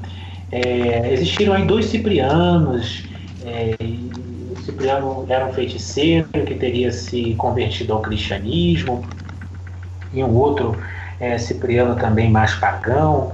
Mas não está certo que São Cipriano seja o autor dos referidos livros de São Cipriano. Tem que se tomar esse cuidado crítico na, na própria história. E os livros de São Cipriano, de forma alguma, eles tratam do tema alquimia. Eles tratam do tema magia, mas muito pobremente. Infelizmente, esta é a realidade. É um livro para adolescentes, é um livro para crianças, esse livro. absolutamente pobres. Inclusive é onde trata da questão do homúnculo também. O livro ensina a fazer o homúnculo com ovo, ovo de galinha, etc. e tal. É para ler sim, para se ter conhecimento. Mas é, no que tange a magia, é uma das coisas mais pobres que se tem. Esse livro aí é aquele que o pessoal falava que você tinha que ganhar, né? Que você não podia comprar, não é esse livro? Exato, também existe essa lenda, né, e que é um livro de magia e que você não pode prestar para outras pessoas, etc. Mas é um dos livros mais pobres que existem, assim. Vamos ler os autores de verdade, se tratando de magia, né? Vamos ler Regardi, vamos ler John Fortune, vamos ler Helena Blavatsky, vamos ler Papo, vamos ler é, Elipas Levi, vamos ler é, vamos ler as pessoas que de fato, Jacobo Webb, as pessoas que de fato estudaram o o assunto, pessoas é, aprofundadas e com pensamentos reais sobre o tema. Esse é um dos livros mais sofríveis que existe. Não é recomendável nem no que tange a magia e muito menos a alquimia. Certo. Então, Bruno Aragão, aí fica a dica, hein? Vamos lá para a próxima pergunta. Mais uma pergunta do senhor Rafi Arraes. O conceito de pedra filosofal se conecta inteiramente com o conceito de casamento alquímico? Seriam as representações do casamento alquímicos no mito, abre parênteses, Eda, Poética, Rei Arthur, etc., fecha parênteses. Também uma referência direta à pedra filosofal? É, de certa forma, sim, porque a simbologia da união dos opostos, do intercâmbio dos opostos, da cópula dos opostos, como a gente pode ver em, diversas, em diversos livros iconográficos da, da própria alquimia e livros escritos também, dos linguagens da alquimia, é, trata desse assunto. Mas junção dos opostos é o que faz com que nasça a pedra filosofal. E não é a pedra filosofal em si, tanto a nível interno quanto a nível externo. Ou seja, laboratorialmente, a união dos opostos acontece. Acontece a, a, a extração dos opostos, a purificação dos opostos, a purificação repetida e continuada dos opostos, até que estes alcancem estados de albedo e de rubedo. Depois estes são unificados em laboratório até se atingir a pedra filosofal, seja a pedra filosofal verde ou a pedra filosofal vermelha. Entretanto, eles são a causa, não o resultado propriamente se entendi bem a pergunta do digno frate Arras. Certo. Acho Luciana? que A gente acabou com as perguntinhas já do pessoal. Tem mais alguma coisa que você queria acrescentar, Douglas? Não, acho que acabou mesmo aí. É, acho que a gente ia ter assunto ainda aqui para mais umas quatro horas de programa se a gente fosse pegar tudo que o Cassiano já falou pra gente poder continuar, deixar as portinhas entreabertas, mas senão a gente vai cansar nossos ouvintes, mas vai ficar um convite aí pra gente poder voltar a falar de novo com o Cassiano e poder entrar nessas, nessas arestas que ficaram em aberto que a gente poderia ficar aqui nesse assunto por muitas horas. Depois de ler os 14 livros que ele indicou, né? É, tem 14 livros aqui, galera. Mas... Já tem algumas coisas para vocês começarem a ler. Então, é, Cassiano, é, deixa um- os seus contatos, o que você. Como as pessoas podem te encontrar. é, deixa o seu jabazinho aí pro pessoal poder ir atrás de você e conhecer o seu trabalho.